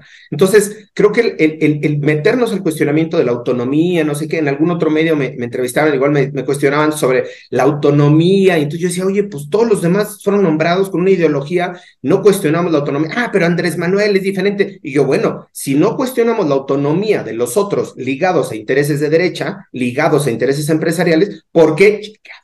Vamos ahora a cuestionar que sean mujeres ligadas con una trayectoria de izquierda. A mí, y termino, en términos personales, me parece mucho más valioso que haya una mujer de izquierda eh, comprometida, abogada, reconocida en la Corte, que incluso las otras dos propuestas que mandó el presidente de mujeres. Loreta Ortiz venía de la academia, pero de una academia muy conservadora también, de una academia bastante, no, no tiene unas posiciones de izquierda avanzada. Y en el caso de eh, Yasmín Esquivel, pues este tampoco se caracteriza por ser una mujer de izquierda. Entonces, el propio presidente ahí creo yo que sí, no reculó, pero sí corrigió la plana y dijo, pues aquí lo que tiene que ser es mejor, si va a ser alguien, que sea alguien no solo que simpatice con el movimiento, sino que tenga una formación de izquierda. Que tenga... Bueno, bueno, perdone usted, ahora sí que se cayó el internet y nos dejamos de transmitir, así que no sé en qué parte, eh,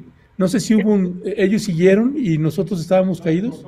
No. yo, yo, vi, yo vi que se congeló la imagen y paré pertinazmente mi intervención. Ok, bueno, yo lo que iba a decir de lo que David estaba diciendo. Pero todavía no acababa. Sí, eh, no, nada más para que continúes ahorita, es que ahora me obliga a corregir al revés lo que el compañero quiso decir, ¿por qué chingados vamos a aceptar esta...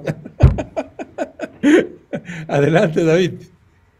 Gracias. No, nada más para, para terminar la idea. Yo insisto, eh, mi, mi tema era cómo este perfil de una mujer de izquierda abogada comprometida creo que es mucho más valioso, importante. Insisto, el tema de afinidad con el movimiento es una posición simplista y de meritar que las compañeras abogadas llevan, cuando menos, en promedio, 20 años militando desde la izquierda, trabajando en posiciones desde la izquierda. O sea, Ahí hay alguien en el chat ponía justo que me saludaban desde la Asociación Nacional de Abogados Democráticos, es una asociación a la cual pertenezco desde hace veintitantos, 21, 22 años, que es justo esta asociación en la que el presidente ha confiado, digamos, la parte jurídica desde su gobierno en, el... Creo que se le iba a acabar la pila a David Peña, a la computadora, no a David, a la computadora, y entonces... Ah. Cayó. Bueno, pues Creo que ya pasó lo que nos dijo. Sí. Ojalá se pudiera conectar. Bueno, ahí, yo agarro la idea de David, que es una cosa bien importante.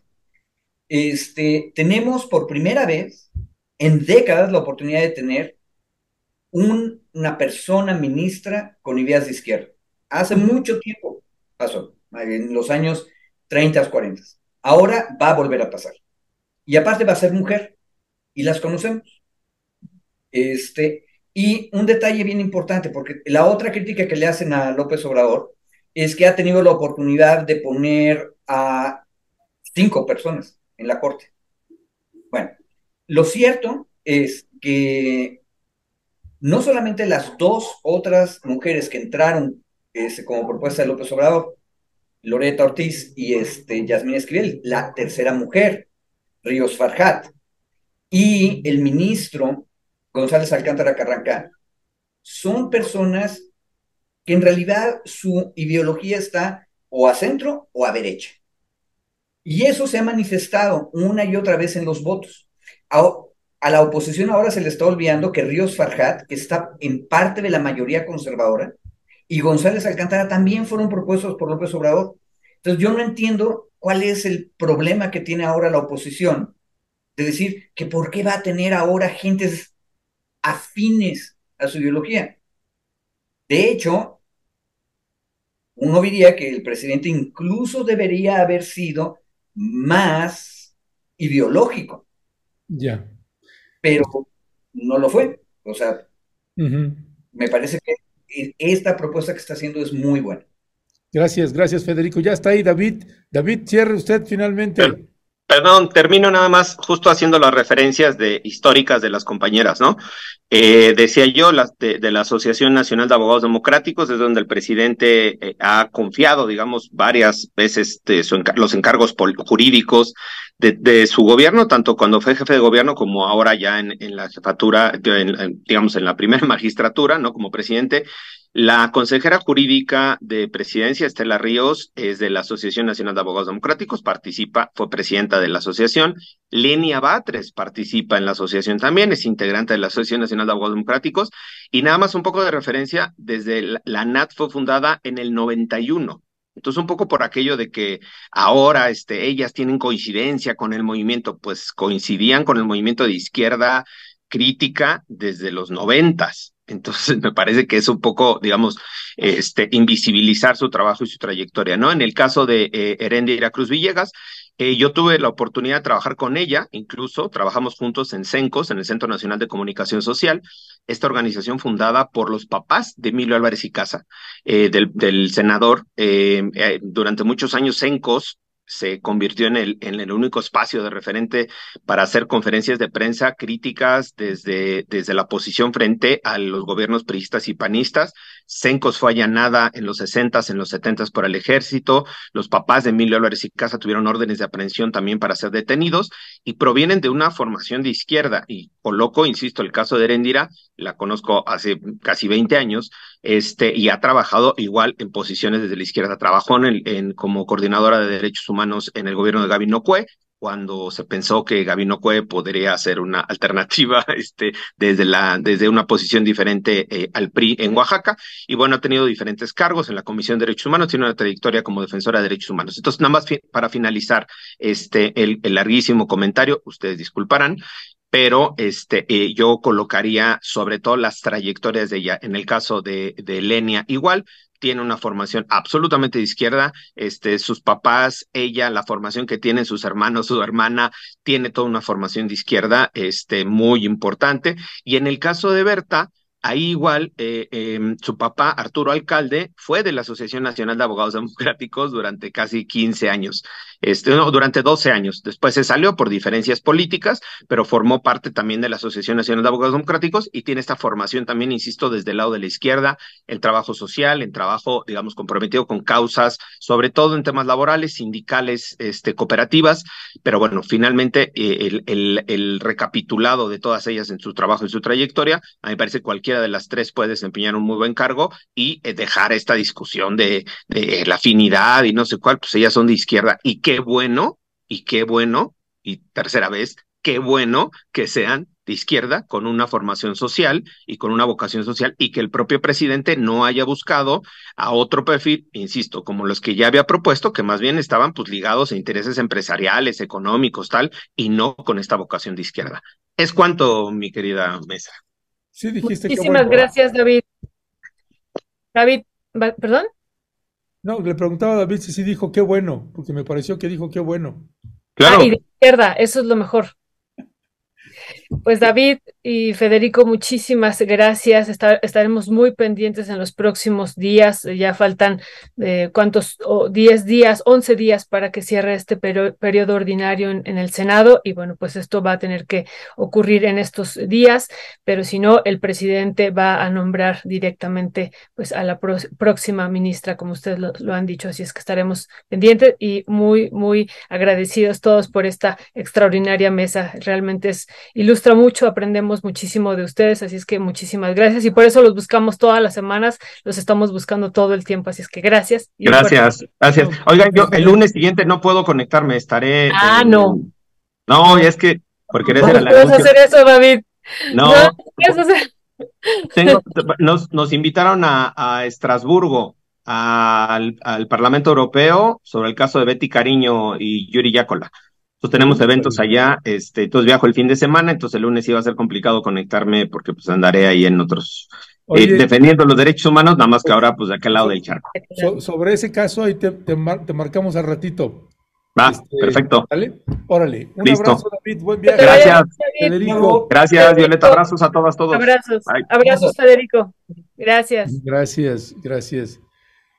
Pues Violeta, ya casi te tienes que ir, pero tenemos que comentar lo que tenemos que comentar y es precisamente este evento eh, que se dio, se llevó a cabo el día de ayer, donde también te tocó estar por ahí presente. Sí, Ernesto, pues esto de, de, nombrar a los coordinadores, que bueno, se hizo finalmente, decíamos ayer, tendencia, uno de ellos, ¿no? Uno de ellos que fue Javier Corral, pues, eh, pero no solo, no solo es eh, la discusión que ya tendremos a lo largo de los próximos días sobre él y sobre otros integrantes de estos coordinadores y coordinadoras de los diálogos de la transformación, sino que hay otras cuestiones que comentar y ya ahorita pues ahí estamos viendo en pantalla quiénes son. No nos da eh, mucho la vida, pero tú te vas a quedar. Nada más, solo diré que eh, ya se había hecho un trabajo previamente eh, muy importante, me parece a mí, del proyecto de nación y desde mi perspectiva, ya nos dirá también la querida audiencia, pues no se está invitando, eh, no se está invitando a todos los que participaron y yo me refiero, por ejemplo, pues a los compañeros que fundaron Morena, que también estuvieron en este proceso del proyecto de nación y que tienen una historia ya de larga duración, algunos de ellos 50, 40 años de lucha y militancia en la izquierda, ahorita que estaba diciendo eh, David sobre esto, y no fueron incorporados como parte de, este, de esta coordinación. Estoy pensando en el trabajo y en el trabajo que hicieron también el, en este eh, pues proceso del proyecto de nación eh, y en particular me refiero a Armando Bartra, ¿no? que digo además es para mí el principal eh, pues intelectual de izquierda de este país. Ernesto no fue considerado él como parte de esta coordinación, tampoco está, bueno, Víctor Suárez que estuvo con él trabajando en Mancuerna, lo del campo. Elvira Concheiro, también está Consuelo Sánchez, también está Díaz Polanco y otros compañeros. Eh, ¿Perdón? El doctor Gatel. Sí, sí, y otros compañeros, sí, pero yo estoy hablando de los fundadores y militantes del partido Morena, y claro, hay otros eh, perfiles muy, muy importantes como el doctor Gatel, pero me refiero a ellos, ¿no? A ellos que, fundaron Morena, que tienen una larga historia eh, en la izquierda mexicana de este país y que no, no, no están incorporados ahí, ¿no? Eh, ahora, Claudia Sheinbaum aclaró de manera muy, muy puntual, nadie se confunda si inició el discurso, solo serán coordinadores y coordinadoras, pero bueno, nos llama la atención que no sean incorporados ellos y que Además, este trabajo, pues no se ha rescatado, ya veremos, ya veremos si, si es rescatado o no a profundidad, cuando se hicieron, pues, eh, un trabajo amplio de consulta a lo largo de todo el país, Ernesto, las consultas se hicieron para este proyecto de nación y bueno, por eso nos llama la atención que no se ha retomado de una manera profunda. Insisto, ya veremos si en los próximos días ocurre eso. Eso por un lado. Y por el otro, pues hay algunas designaciones que también llaman la atención pues eh, la, la, que decíamos, el de Javier Corral, que lleva 41 años o llevaba 41 años de militancia en el Partido Acción Nacional y que renunció apenas el 8 de noviembre y se incorpora y lo ponen como coordinador y no ponen, insisto, como coordinador y coordinadora a estos personajes que acabo de eh, mencionar, que insisto, llevan 40, 50, 60 años en la militancia y con trabajo de base, Ernesto, muy importante. También está Gerardo Esquivel, que a mí me parece eh, importante, interesante la incorporación. Sin embargo, recordamos el presidente en una mañanera lo nombró como neoliberal. Digo, a mí me parece interesante incluir, incluirlo ahí. Incluso ya no le, eh, ya no renovó su eh, estancia, ¿no? En la, en la Junta de Gobierno del Banco de México. Y bueno, es incorporado aquí, es rescatado. Omar García Harfush, que bueno, vimos como la izquierda cerró filas para que no fuera el candidato en la Ciudad de México, Ernesto, y bueno, esto le da la posibilidad, si es que no nada más fueran coordinadores y ya fuera a ser parte del gabinete, pues eh, que en un futuro sea secretario de Estado y después podría saltar a la presidencia. Digo, me estoy adelantando mucho, pero bueno, esto, esto sí nos llama la atención y bueno, pues aplaudo muchísimo también que estén personajes como el doctor Lorenzo Meyer, ¿no? E, eso sí lo aplaudo, también la doctora Rosaura Ruiz, Susana Harf, me parece también muy, muy importante decir este otro lado que también lo veo eh, relativamente positivo en función, insisto, de pues haber dejado eh, fuera y no nombrar como coordinadores a estos personajes que fundaron Morena y que llevan una larga historia de trabajo en el partido, Ernesto. Pues con eso, eso cerraría, Ernesto, y pues agradezco mucho a la querida audiencia y estoy pendiente también de lo que tú eh, comentes ahorita. Sí, Violeta, pues sé que andas con, con la prisa, pero no, tenemos mucha, mucha coincidencia. Eh, yo entiendo, mire, que Claudia Sheinbaum tiene que estar eh, tratando, intentando quedar bien eh, con la, de la derecha, el centro, si es que existe eso. Y, pero lo que me llama la atención es que em, si se trata de equilibrar o quedar bien con un lado, pues no puedes eh, bajar al otro. Y eso es lo que yo lamento el día de ayer que pasó. Y que finalmente es otra vez las corrientes de izquierda, las pocas que tiene ya eh, Morena, y déjeme decírselo así, las pocas que tiene Morena, eh, y estoy hablando de gente como Armando Bartra, ¿no? como Elvira Concheiro, en fin, muchas, prácticamente todas las personas que nombró ahorita Violeta. Y, y de pronto bajarlos y meter a un personaje como Mar García Harfush o Javier Corral, este, Juan Ramón de la Fuente como coordinador, que también tuvo una frase que a mí, pues prácticamente uno puede adivinar qué es lo que sigue. Eh, pero bueno, vamos a ver qué es, qué pasa. Yo, por ejemplo, Olga Sánchez Cordero, que precisamente se, se acaba de manifestar este, en contra de las propuestas que hizo el presidente López Obrador con respecto a que se elijan este, los magistrados por votación popular.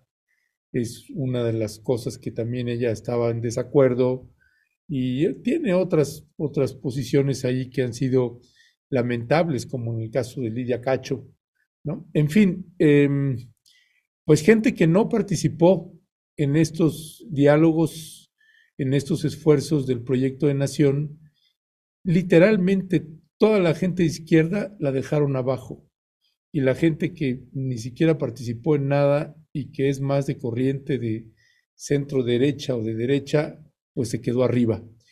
Y bueno, pues eso es básicamente lo que nos hace suponer, yo se lo digo con franqueza, pues hay que prepararnos para lo que viene y pues se avecinan pues algunos nubarrones que pues es una historia que se nos va a repetir, ya es una película que hemos visto con el PRD, pues básicamente uno puede eh, prever que vienen tiempos complicados y como nos sucede eh, nos ha sucedido eh, en otros años, pues que se tiene que elegir el menos peor o la opción menos peor, porque créame que no hay manera de ninguna, ninguna forma ni manera mejor el suicidio que votar por Xochitl Galvez o el PRI o el PAN, pues eso es, eh, pues luego se quejan, luego se quejan de que se llame a no votar o, o que la gente decida anular su voto, pues es precisamente por eso, porque no se respeta el esfuerzo. Hubo muchas organizaciones de base que participaron en la redacción, en el primer borrador de la redacción del proyecto de nación y quedaron fuera. Y pues eh, no tengo mucho más que añadir al respecto. Ahora sí que conociendo la clase política, pues así funciona, así se mueve, así va a ser. Lo que tengo también muy claro es que si se nos han cerrado las puertas con la clase política o algo, pues se nos van a cerrar más en este medio de comunicación. Tengo clarísimo que va a ser todavía más complicado acceder a funcionarias y funcionarios. Violeta, ya te tienes que ir. Sí, nada más, eh, ya me volví a conectar para despedirme, agradecer muchísimo.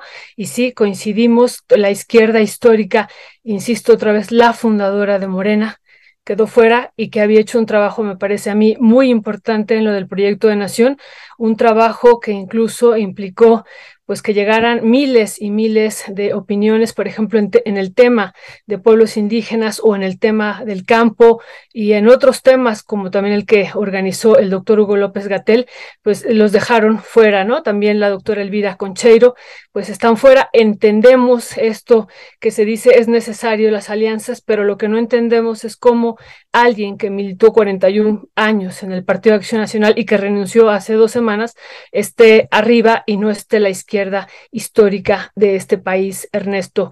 Pero bueno, eso lo iremos analizando y como tú dices, pues los próximos días será motivo también pues de varios eh, de nuestras mesas que seguiremos aquí y en otros espacios también eh, atendiendo esta situación que nos pareció alarmante y que bueno, pues eh, es el futuro del país, Ernesto, el que está aquí también discutiéndose y también abriéndole la posibilidad a muchos de estos personajes, que muchos de ellos son oportunistas, Ernesto, pues que quieren un cargo, ¿no? que quieren y que, y que renuncian a su espacio o que cambian de ideología de un día a otro con tal de tener un puesto y seguir en el poder, Ernesto. Así es que, pues eso nos preocupa y nos alarma y también nos ocupa, Ernesto. Así es que, bueno, pues seguiremos, nosotros seguiremos como siempre decimos, pues desde la izquierda y así, así nos, eh, eh, así seguiremos caminando, Ernesto.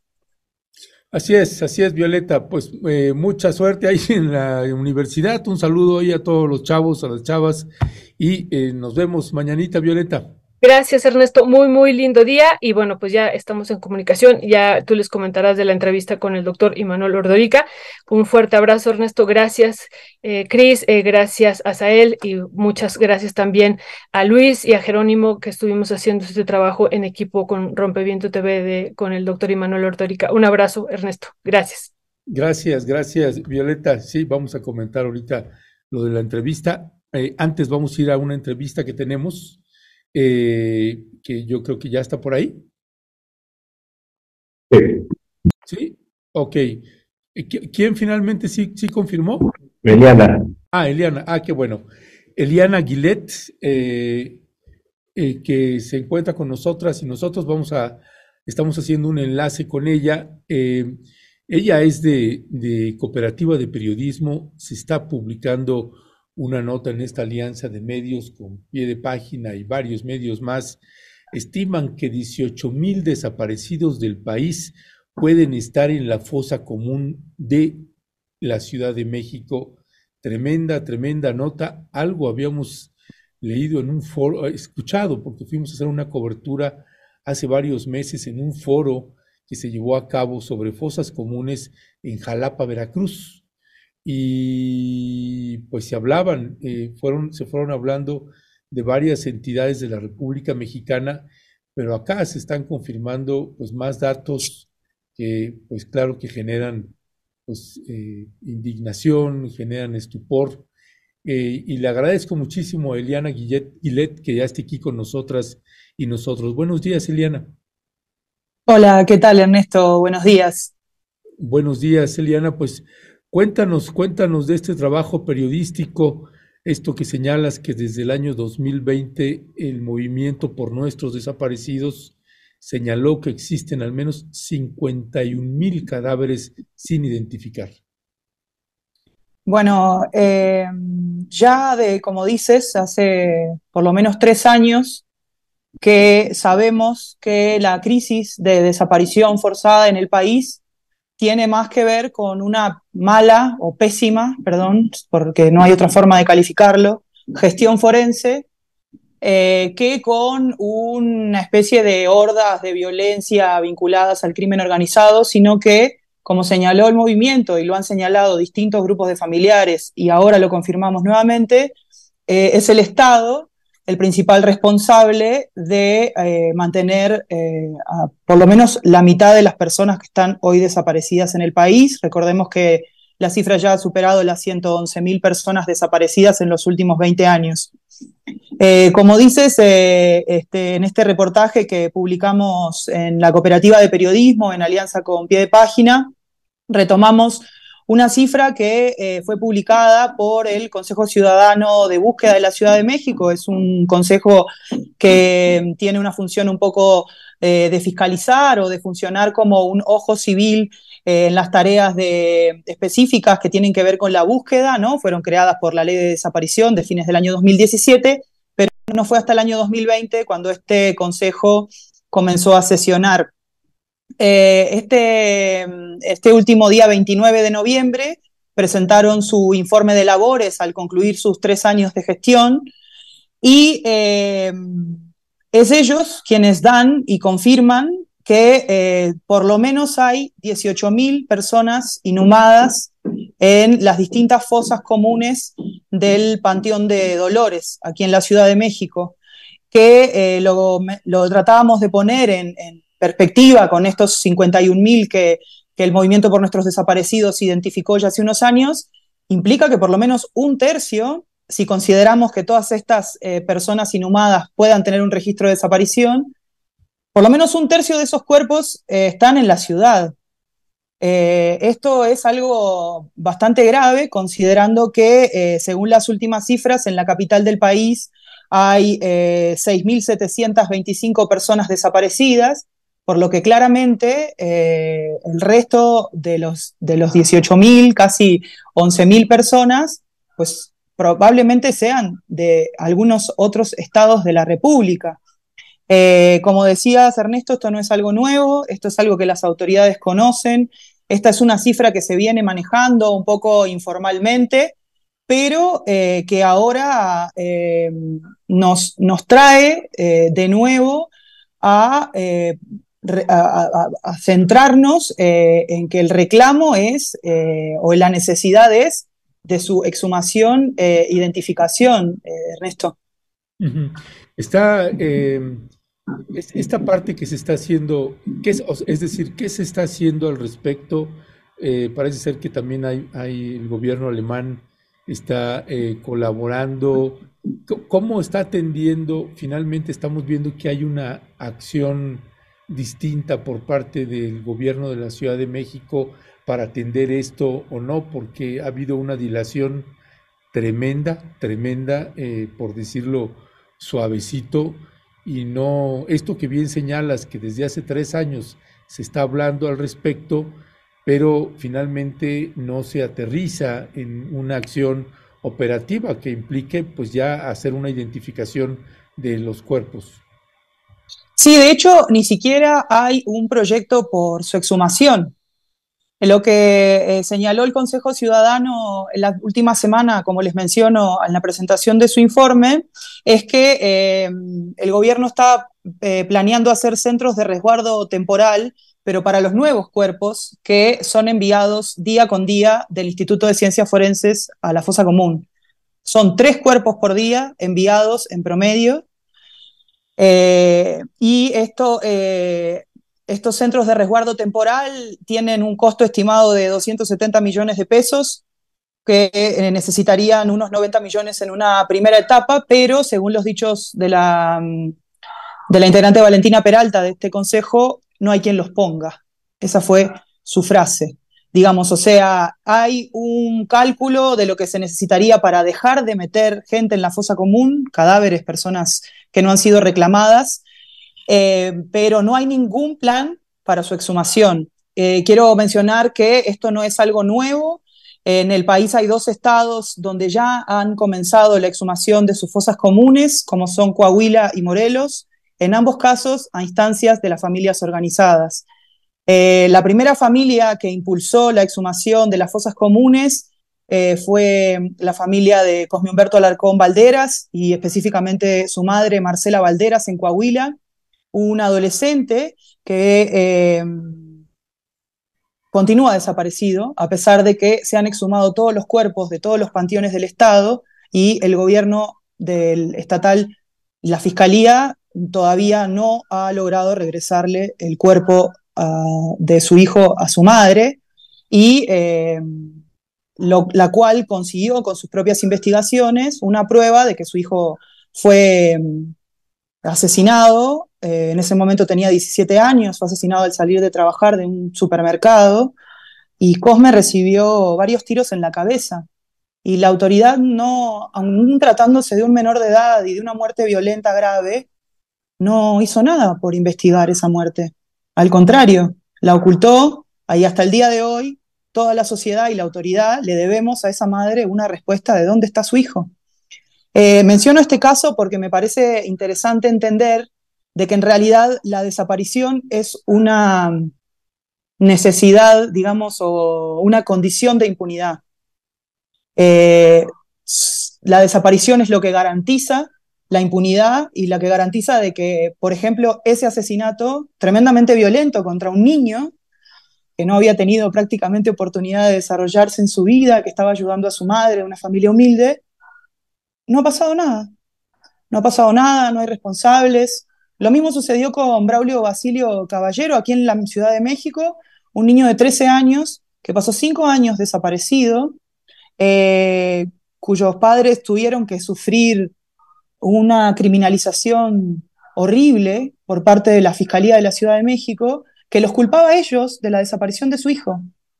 Y Braulio murió, lamentablemente, el día de su desaparición, atropellado en Pantitlán por un camión de transporte público, y pasó cinco años en la fosa común hasta que la fiscalía decidió que había una cámara que no habían revisado donde se veía que el niño era atropellado y ahí le dijeron a la familia, ah, sí, disculpe, aquí está en la fosa. Eh, quiero señalar algo también importante de ese caso, que la familia, eh, o la fiscalía, mejor dicho, filtró la información de que el niño estaba muerto antes de decirle a la familia. Ellos se enteraron por la prensa. Con ese nivel de, de poca consideración, de... No, me faltan las palabras, pero bueno, eh, básicamente lo que se dice en este momento con esos 18.000 cuerpos, eh, yo hice algunas consultas con eh, trabajadores de la Comisión de Búsqueda de la Ciudad de México que me comentaron que en algún momento ellos habían estado intentando evitar estos envíos a la fosa común haciendo un trabajo directamente en el Instituto de Ciencias Forenses, o sea, buscando a las familias de los cuerpos en esos dos semanas o menos de un mes que el INCIFO eh, los guarda en sus gavetas antes de enviarlos a la fosa. Pero que ese equipo fue desarticulado porque prácticamente todas las personas que participaban en él fueron eh, corridas de la, de la comisión por una decisión del comisionado actual, Enrique Camargo. Eh, ese trabajo fue asumido por la, un poco por la CNB, que desde comienzos de este año empezó a digitalizar los registros que hay en los distintos panteones forenses del país. Y eh, si uno, mm, eso está publicado, aunque no se le ha dado demasiada promoción. Yo consulté también a algunas familias de la Ciudad de México y ninguna sabía de que había una lista con eh, las cantidades de personas que han sido inhumadas eh, por Estado y la particularidad es que muchas de ellas tienen nombre. Eh, quiero decir, que tengan nombre no significa que sus familias conozcan, como poníamos en la nota que agradezco que pie de página haya publicado, como decíamos allí, que, es, que tengan nombre no significa que sus familiares no sepan dónde, sepan dónde están. O sea, eh, probablemente muchas de esas personas, aunque estén identificadas, estén en calidad de desaparecidas. Entonces, eh, el argumento de la autoridad, y con esto cierro, Ernesto, para darte paso a lo que quieras comentar, es que eh, exhumar es caro. Entonces, como exhumar es caro y no se puede exhumar un cuerpo porque podrían dañarse los demás, no se exhuma nadie. la exhumación de Braulio Basilio Caballero, el niño que les mencionaba, se logró gracias a que su familia se organizó y forma parte del primer colectivo de familiares de la Ciudad de México hasta encontrarle Ciudad de México y fue la presión pública la que hizo que ese niño pudiera regresar con su familia. Y mm, eh, quería mencionarles, como les decía al inicio, esta cuestión, otro dato muy interesante que dio este Consejo de, de Ciudadano, es que mm, eh, en, esa cantidad de cuerpos enormes que han sido enviados a la fosa común, en el Panteón de Dolores, eh, hay un porcentaje altísimo en el que la causa de muerte se deja como indeterminada. Específicamente es el 37% de esos cuerpos, cuando la media nacional es del 7%. Entonces, eso también abona a que nosotros desconfiemos de que en realidad la desaparición es una herramienta de la impunidad, es una forma de no investigar crímenes graves o violentos, o simplemente gente que a veces eh, muere en la calle. Eh, recientemente publicamos otro reportaje en la Cooperativa de Periodismo en alianza con Pie de Página del caso de un skater eh, muy joven que lamentablemente murió en condiciones muy vulnerables, vulnerables Austin Tejeda, el Mara, muy, muy popular, muy conocido por su, por su gran virtuosismo en el skate.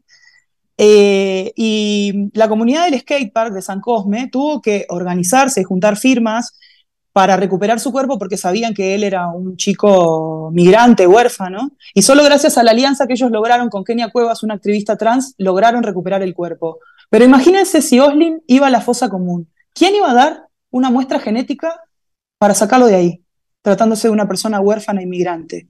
Nunca más iban a poder recuperar ese cuerpo. Entonces, eh, lo que quiero decir es que la responsabilidad en este caso del Instituto de Ciencias Forenses de la Ciudad de México y con ellos de las autoridades vinculadas, es evidente, Ernesto.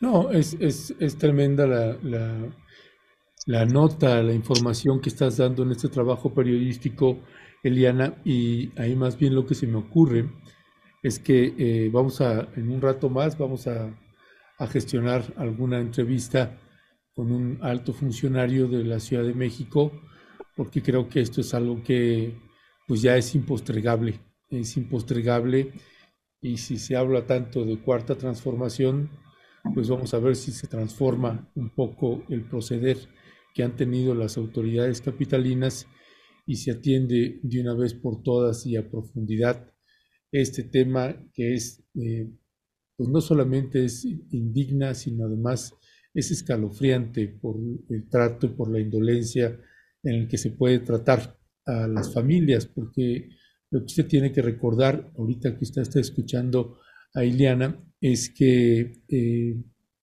pues cada cuerpo es una familia con las implicaciones que tiene para cada familia. Y estamos hablando de desaparecidos y de desaparecidas y posiblemente ahí hay muchas y muchos de esas desaparecidas, de esos desaparecidos y no solamente atender el aquí y el ahora, sino hay que voltear atrás, porque allá atrás hay mucha gente con muchos dolores que no se han ido, que son tan presentes como lo que sucede actualmente en el país. Así que, eh, Eliana Aguilet, te agradezco muchísimo que nos hayas tomado la llamada. Gracias por este trabajo periodístico, aunque sabemos que no es fácil, pero siempre, siempre que ustedes lo deseen, tienen aquí las puertas abiertas, Eliana. Les agradezco mucho e invitamos a, la audiencia que busque también aquí en YouTube a la Cooperativa de Periodismo. Eh, probablemente hoy también eh, sumemos eh, este reportaje que hicimos de Braulio Basilio Caballero, el niño que les, que les comentaba que, fue encontrado gracias a la pelea de sus padres. Y bueno, y a ti Ernesto por interesarte, por darle, por ampliar, digamos, ¿no? El, periodismo independiente siempre necesita de, de buenos aliados, así que aquí estaremos. Muchas gracias. Un fuerte abrazo como siempre. Gracias todas y nos seguimos, seguimos al habla, Eliana. Pendientes. Gracias. pues le, estamos pegando también la liga periodística para que eh, la liga que está publicada de este trabajo en pie de página y precisamente en esta en cooperativa de periodismo para que usted pueda acceder directamente y pueda darle lectura a esto. Por lo pronto también le, eh, pues le vamos a dar seguimiento porque el caso es tremendo. Y déjeme ir para ir cerrando también el trabajo periodístico de este noticiario, pues regresando un poco al tema que eh, planteábamos eh, con Violeta Núñez, los nombramientos que hizo la hoy precandidata por Morena para la presidencia de la República, Claudia Sheinbaum.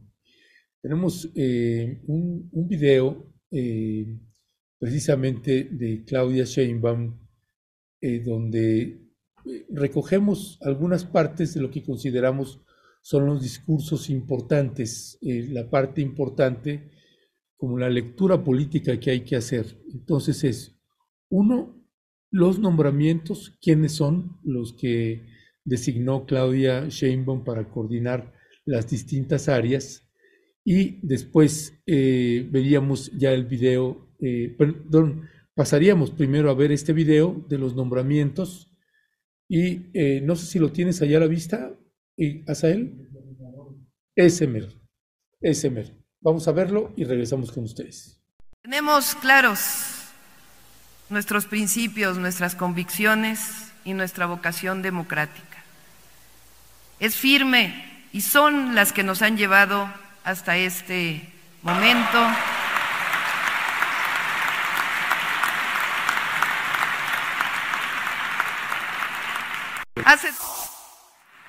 Y a continuación les presento miembros del equipo. y ya les platicaremos en un momentito la doctora de qué equipo estamos platicando.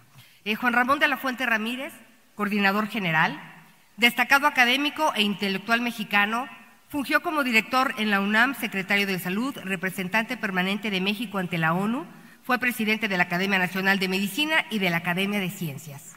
Javier Corral Jurado, abogado, académico y político mexicano, gobernador constitucional del estado de Chihuahua en el periodo 2016-2021. Ha sido diputado del Congreso de Chihuahua, diputado federal y senador de la República. Gerardo Esquivel Hernández, economista y académico mexicano, fue subgobernador del Banco de México, coordinador de investigación del Instituto Belisario Domínguez del Senado de la República. Ha sido investigador visitante de múltiples organismos nacionales e internacionales. Omar García Harfush, licenciado en Derecho y Seguridad Pública, fue jefe general de la Policía de Investigación de la entonces Procuraduría General de Justicia y entre 2019 y 2023 secretario de Seguridad Ciudadana de la Ciudad de México. Altagracia Gómez Sierra, abogada y reconocida empresaria mexicana. Preside Grupo Empresarial PEO. El consorcio es propietario de distintas empresas estratégicas nacionales. La persona más joven de la lista de, los 100 empresarios más importantes en México y reconocida como una de las personas más influyentes de Latinoamérica por Bloomberg. Susana Harp Ituribarria, psicóloga, política y reconocida cantante de música tradicional. Desde 2018 se ha desempeñado como senadora de la República en representación del Estado de Oaxaca, en donde preside la Comisión de Cultura. Jorge Marcial Islas Samperio, físico, maestro en ingeniería energética y doctor en economía aplicada. Cuenta con una reconocida trayectoria como investigador y académico en el campo de la transición energética, sustentabilidad de los sistemas energéticos y energía y mitigación del cambio climático.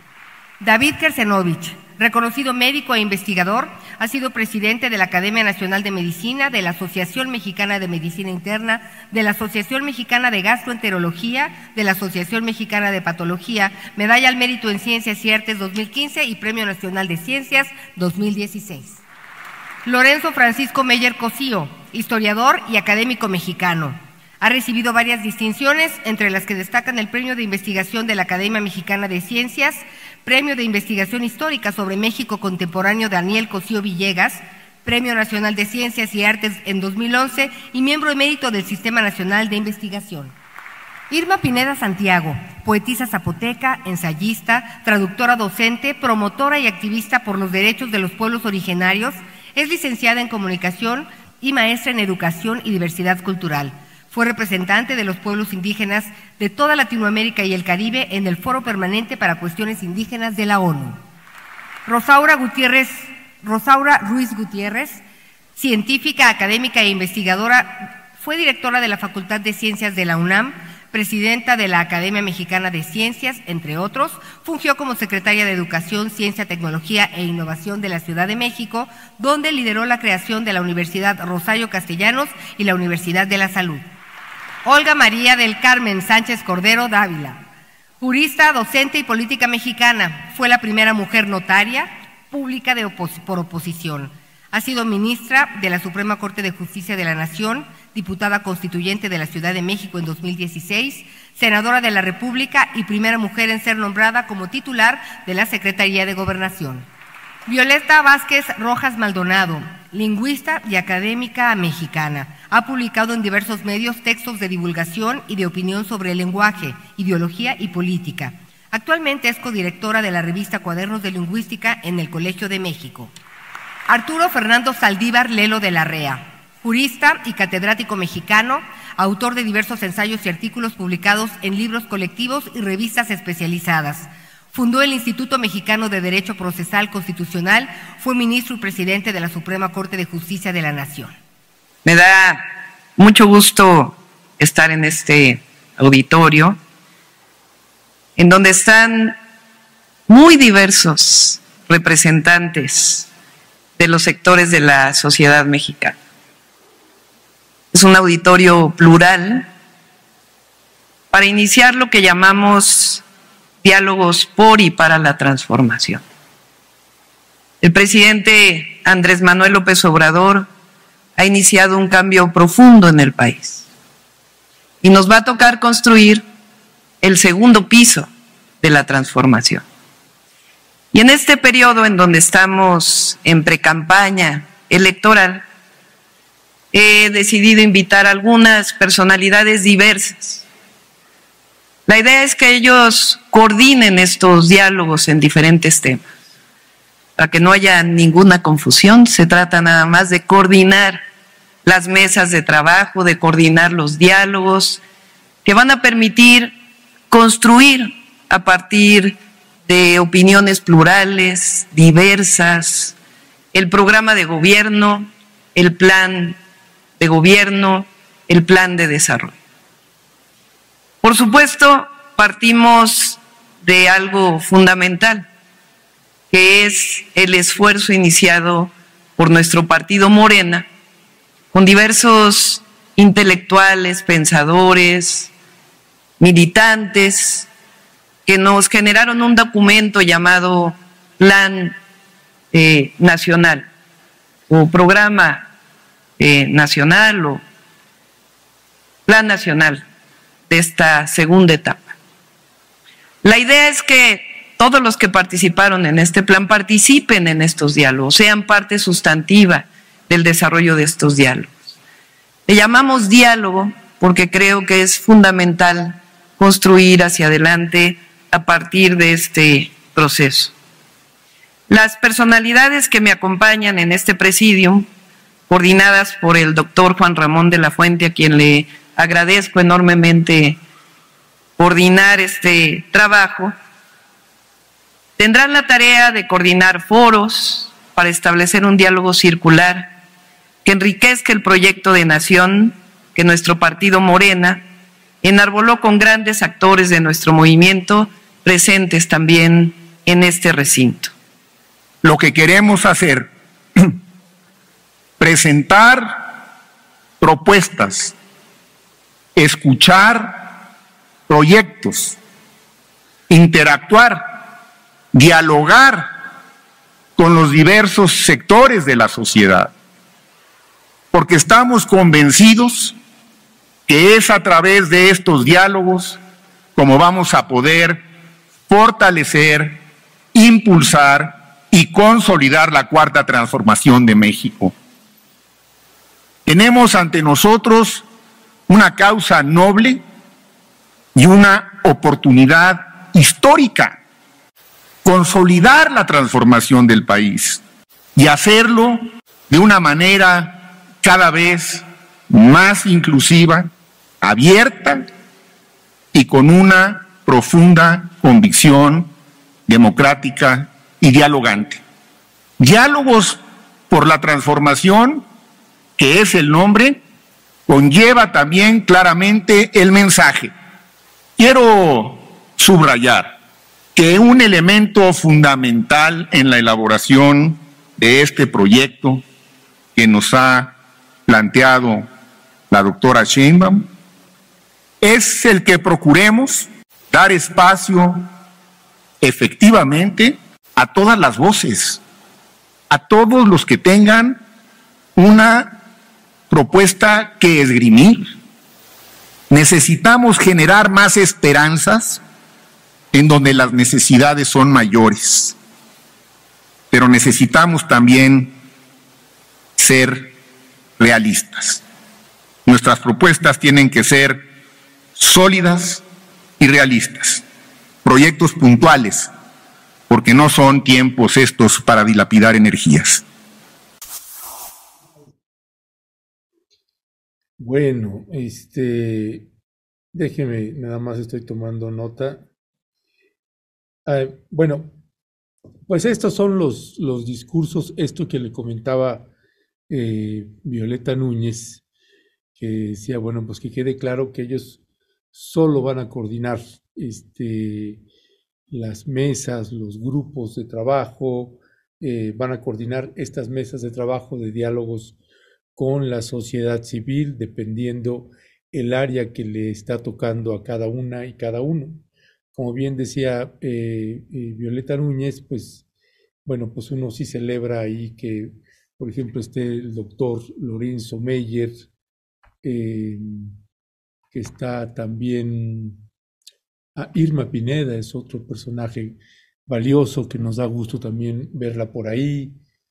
Arturo Saldívar, creo que el exministro tiene sus luces y sombras, pero creo que puede ser un, buen aporte ahí. de pronto, pues ver a, también a Susana Harp, eh, el, doctor Lorenzo Meyer, a David Kersinovich, no, honestamente no lo, no lo conozco, de ahí, bueno, pues vamos a ver qué es lo que sucede. Por lo pronto, lo que quedó claro es que la ex jefa de gobierno, Claudia Sheinbaum, la precandidata a la presidencia de la República y casi inminente próxima presidenta de nuestro país, pues eh, da un primer, una primera pincelada, se muestra un poco más. Y eh, nuestra crítica es en ese sentido que creo que no tienes que bajar a la corriente de izquierda o la que considera corriente más radical de izquierda para subir a corrientes de derecha, ¿no? Eh, hay, eh, evidentemente, pues uno ve también las corrientes, pues como estos personajes que, eh, que van saliendo como Javier Corral, y ya lo veíamos cuando renunció hace una semana precisamente a, su partido y había estado haciendo declaraciones favorables a Claudia, pues uno ya podía prever que ahí estaba habiendo una alianza importante al grado de que se le, se le asigna una coordinación y a otros que llevan ahí 40 años militando y trabajando en el partido quedan fuera. Así que uno que era panista histórico desde apenas hace una semana, pues ahora es uno de los coordinadores que hará un trabajo importante para la próxima presidenta de nuestro país. Eh, hay eh, colegas, uno veía, estaba viendo un tuit de Hernán Gómez Bruera, si lo puedes poner por favor, que mire, dice, destaca la presencia de Javier Corral político valiente y de causas que luchó en su momento, luchó contra la ley Televisa, tiene una experiencia muy importante de lucha contra la corrupción cuando estuvo al frente del gobierno de Chihuahua, donde se desarrollaron bla, bla, bla, bla, bla. Bueno, pues ese es precisamente, pues algunos colegas periodistas que tienen esta manera de conducirse a veces con tal o cual funcionario, Em, en fin, pues uno pues lee esto y, usted pues se tiene que ir preparando porque la corriente eh, incluso mediática pues que está plegada eh, eh, con, sea con López Obrador y todo lo que diga el presidente López Obrador pues lo van a aplaudir, pues hay otra corriente, esa misma corriente va a estar ahora haciendo exactamente lo mismo con Claudia Sheinbaum. Y también toca la parte estos nuevos intelectuales que antes no los ubicábamos y que de pronto han adquirido más reflectores, este, sea la señora Viri Ríos o sea este señor que estábamos viendo este tweet, se llama Federico Bonazo, eh, que él tuiteaba, hoy presenta Claudia Sheinbaum un equipo intelectual de valía indiscutible, de valía indiscutible, el equipo intelectual que presentó Claudia dice el señor Bonazo. Dice, nombres más, ausencias menos, hay una reunión de capacidad y valores que anima al optimismo. Un grupo que tiene además virtudes profesionales, cualidades conciliatorias en el buen sentido de la palabra. Eh, algunas vanidades que se sienten excluidas proponen un escepticismo paralizante ánimo y a contribuir desde cada trinchera personal que el país necesita un poco menos de egos sensibles y bastante más grandeza política. Bueno, pues mire, es esta nueva corriente de, algunos eh, intelectuales y todo que pues salen ahora con este tipo de discursos y entonces este, si alguien se atreve a hacer críticas, este, pues bueno, pues entonces son los egos y las vanidades y demás, sin haber hecho él, él o ellos o ellas absolutamente nada. Simple y llanamente se van a la descalificación contra todo aquel que se atreva a criticar. Y luego hablan de sumar, hablan de sumar y de que hay que escuchar todas las voces y demás.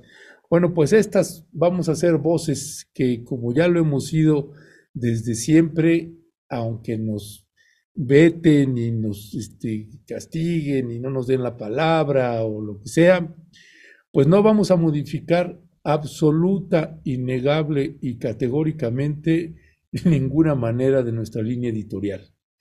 Tenemos, eh, bendito sea la, bendita sea la independencia y que en ese sentido nos vamos a mantener. Nosotros le mandamos un abrazo a quienes vimos que han hecho un trabajo eh, importante y notable, más allá de que eh, no siempre tenemos coincidencias, también tenemos diferencias, pero eh, pues un Armando Bartra, verlo ahí a una Elvira Concheiro, pues un grupo, el doctor Hugo López Gatel, mucha gente ahí que está y que ahí estaba presente, ahí estaba presente y que pues uno, uno, pues nada más es tomar nota, yo creo que ni siquiera hay que este, azotarse, ni, este, qué barbaridad, esto ya es la hecatombe y, y entonces ya este, Morena o Claudia se está derechizando o algo, está tomando decisiones políticas. Eh, y uno pues tiene el derecho de hacer las críticas a esas decisiones políticas. Otra vez la gente de izquierda eh, va a tener que pelear y luchar y otra vez salir a las calles y, en fin, tendrá que eh, tratar de tener su derecho y su espacio y creo que es un poco, se nos va a repetir más de lo mismo y en estas partes conciliatorias a mí me parece que era una oportunidad para que Claudia Sheinbaum mandara también una señal fuerte y decirle también a los de la derecha que estaban ahí, que están ahí arriba, colocarles a todos los de la izquierda y decirles, pues con estos también vamos a estar, ¿no? Y no solamente quedar bien con un lado y eh, bajar al otro. Me parece que fue desafortunado, desafortunado, insisto, no generalizamos, no todos, ya le decíamos algunas partes que sí, otras partes que no, Pero bueno, ya sabemos cómo se conduce la clase política, así va a ser. Ya le decía yo, el hecho de que tengan ahí también en, el nombramiento en primer plano a Mario Delgado, eh, pues también uno ya puede prever lo que va a suceder a la hora de los nombramientos de las candidatas y los candidatos a diputaciones, a senadurías.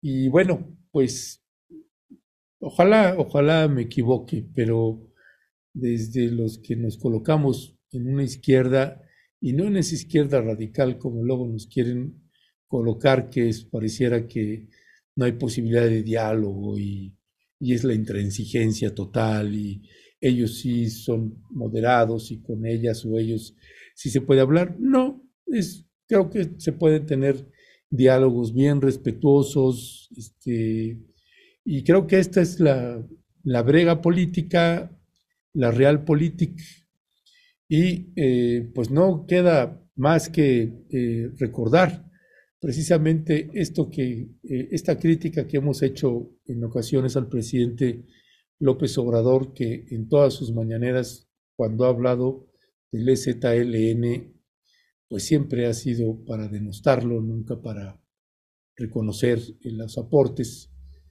Pues no queda más que recordar a los compañeros y compañeras eh, eh, zapatistas, decir, bueno, es que la vía eh, electoral, y no estamos diciendo, ojo con eso, que entonces la alternativa es la vía armada, no, yo lo que creo es que se tiene que eh, pues haber una reforma electoral a fondo porque esto nada más está produciendo pues más de lo mismo y aquel que se atreva a denostar o a criticar, a ser crítico con estas posiciones, eh, pues entonces o se sienten, diría este señor Bonazo, excluidas o excluidos o que cuestiones de egos, pues afortunadamente no somos ni excluidas ni excluidos, ni es una cuestión de egos porque nunca hemos estado ahí en ese lado.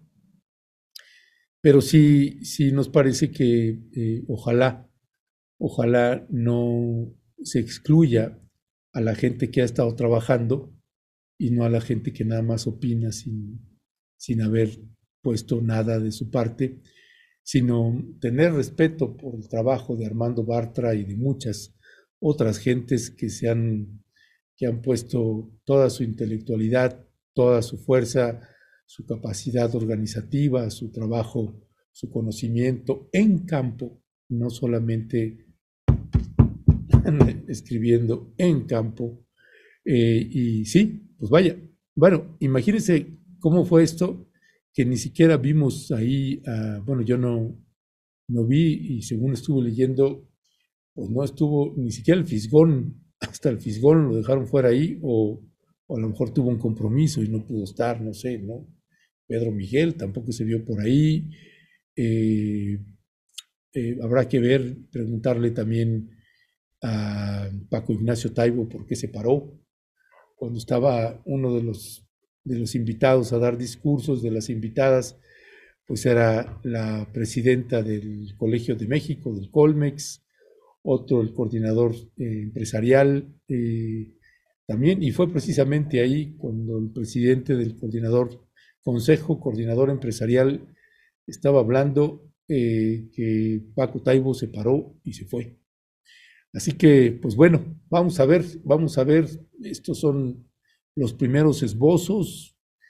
Supongo que tendrá que hacer ajustes eh, Claudia Sheinbaum en sus decisiones, porque esas decisiones, pues únicamente, pues van avisando, van avisando eh, que ahí van a eh, bajar a gente que ha estado en trabajo de base y que la están dejando fuera. Y lo mismo estamos viendo con varias compañeras y compañeros de Morena que están haciendo su trabajo en el interior de la República Mexicana, gente que de base de Morena, con quien tenemos muy buena amistad, y es esa otra vez, esa desilusión. Eh, hemos estado, muchos de los testimonios que tenemos ahora también de la gente de Morena en Chiapas, ya le habíamos advertido y pues no hicieron caso y decidieron dejar a Eduardo Ramírez, este hombre que se le vincula con la gente del cártel de Sinaloa desde hace años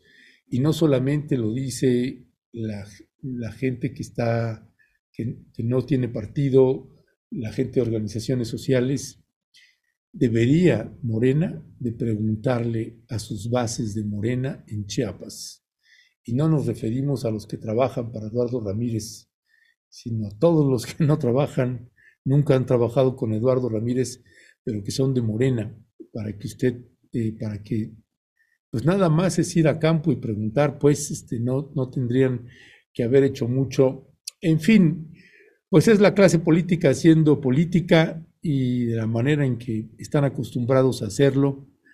Y, eh, y ahí además, en esa gente que estaba ahí arriba, hay algunas mujeres y hombres que también ya se han distinguido por la exclusión a otros grupos eh, que han intentado acercarse con ellas y con ellos y que pues evidentemente nosotros no podemos decir su nombre porque a menos que ellos acepten la entrevista y que lo quieran decir. Pero en fin, este, pues son, son las realidades de la clase política, es algo que va a seguir sucediendo. No hay que asombrarse, no hay que asombrarse sobre eso, son realidades que pasan. Bueno, pues con esto estamos llegando al final de esta emisión.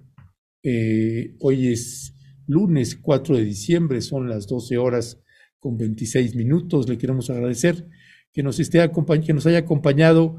Le comento eh, que eh, le habíamos anunciado una tertulia para el día viernes porque vamos a presentar el trabajo sobre Palestina.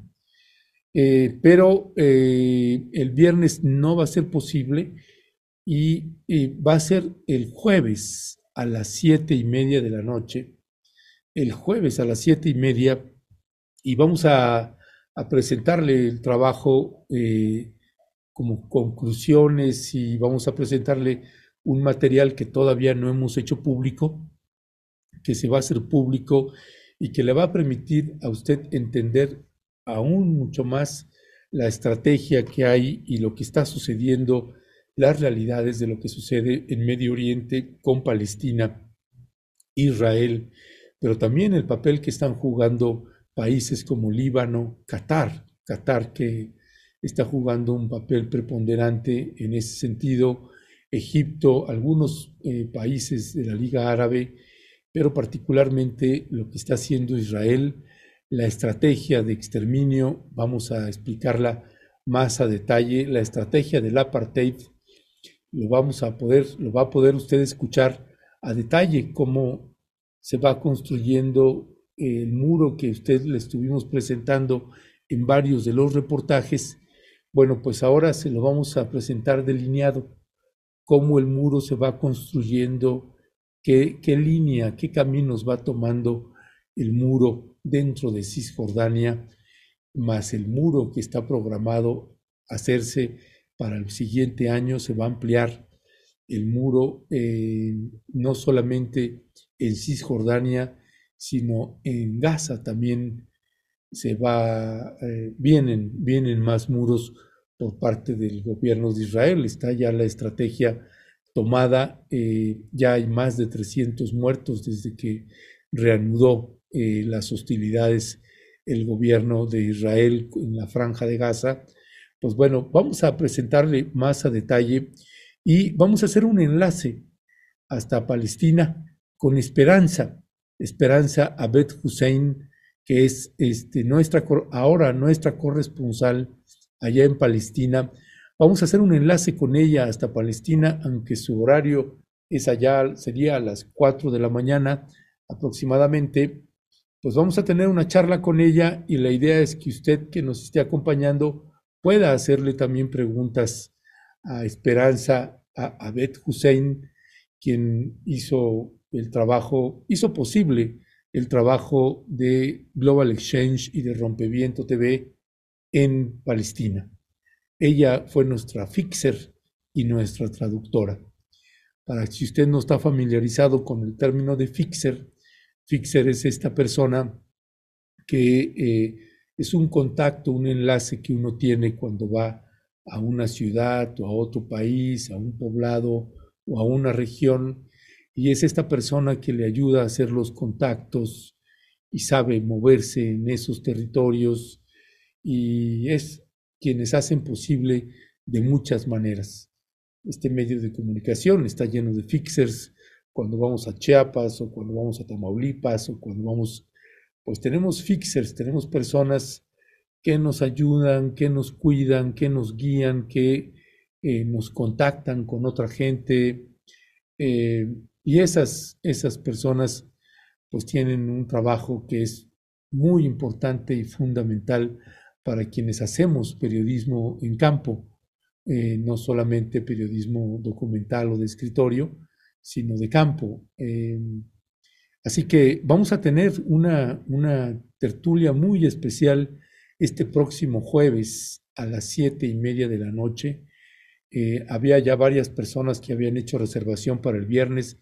Les ofrecemos una disculpa, no podrá ser el viernes, va a ser el jueves. Em, y eh, pues vamos a hacerle una exposición eh, detallada, amplia, que pensamos que le va a permitir a usted entender las dimensiones geopolíticas de qué papel está jugando Israel, Palestina, la, la, región de Medio Oriente, el apartheid, el genocidio, los crímenes de lesa humanidad eh, y un enlace pues directamente con alguien que vive in situ esas crudas realidades y que está, como es ley, en campo de batalla, pues haciendo un trabajo periodístico valioso ahora para nosotras y nosotros Así que le esperamos este jueves a las siete y media en el Tierra Adentro, en Milán número 22, en la Colonia Juárez. Esta tertulia muy, muy especial. Este viernes que, y perdón, jueves, jueves a 7, jueves 7 de diciembre, le estaremos esperando. Que tenga usted muy linda tarde. Muchas gracias. Nos vemos hoy a las 8 de la noche en una emisión más de Mirada Crítica bajo la brillante conducción de Héctor Javier Sánchez. Entonces los vemos a las 8, a las 8 con Héctor Javier Sánchez, que también tendrá avisos, información importante. Vamos a hacer también un, un, enlace, vamos a tener algún enlace también con Héctor Javier Sánchez. Así que nos vemos hoy a las 8 de la noche con Héctor Javier y el día de mañana en una emisión más de Momentum. Por lo pronto, aquí nos despedimos a nombre de Violeta Núñez y de un servidor. Gracias todas. Gracias siempre.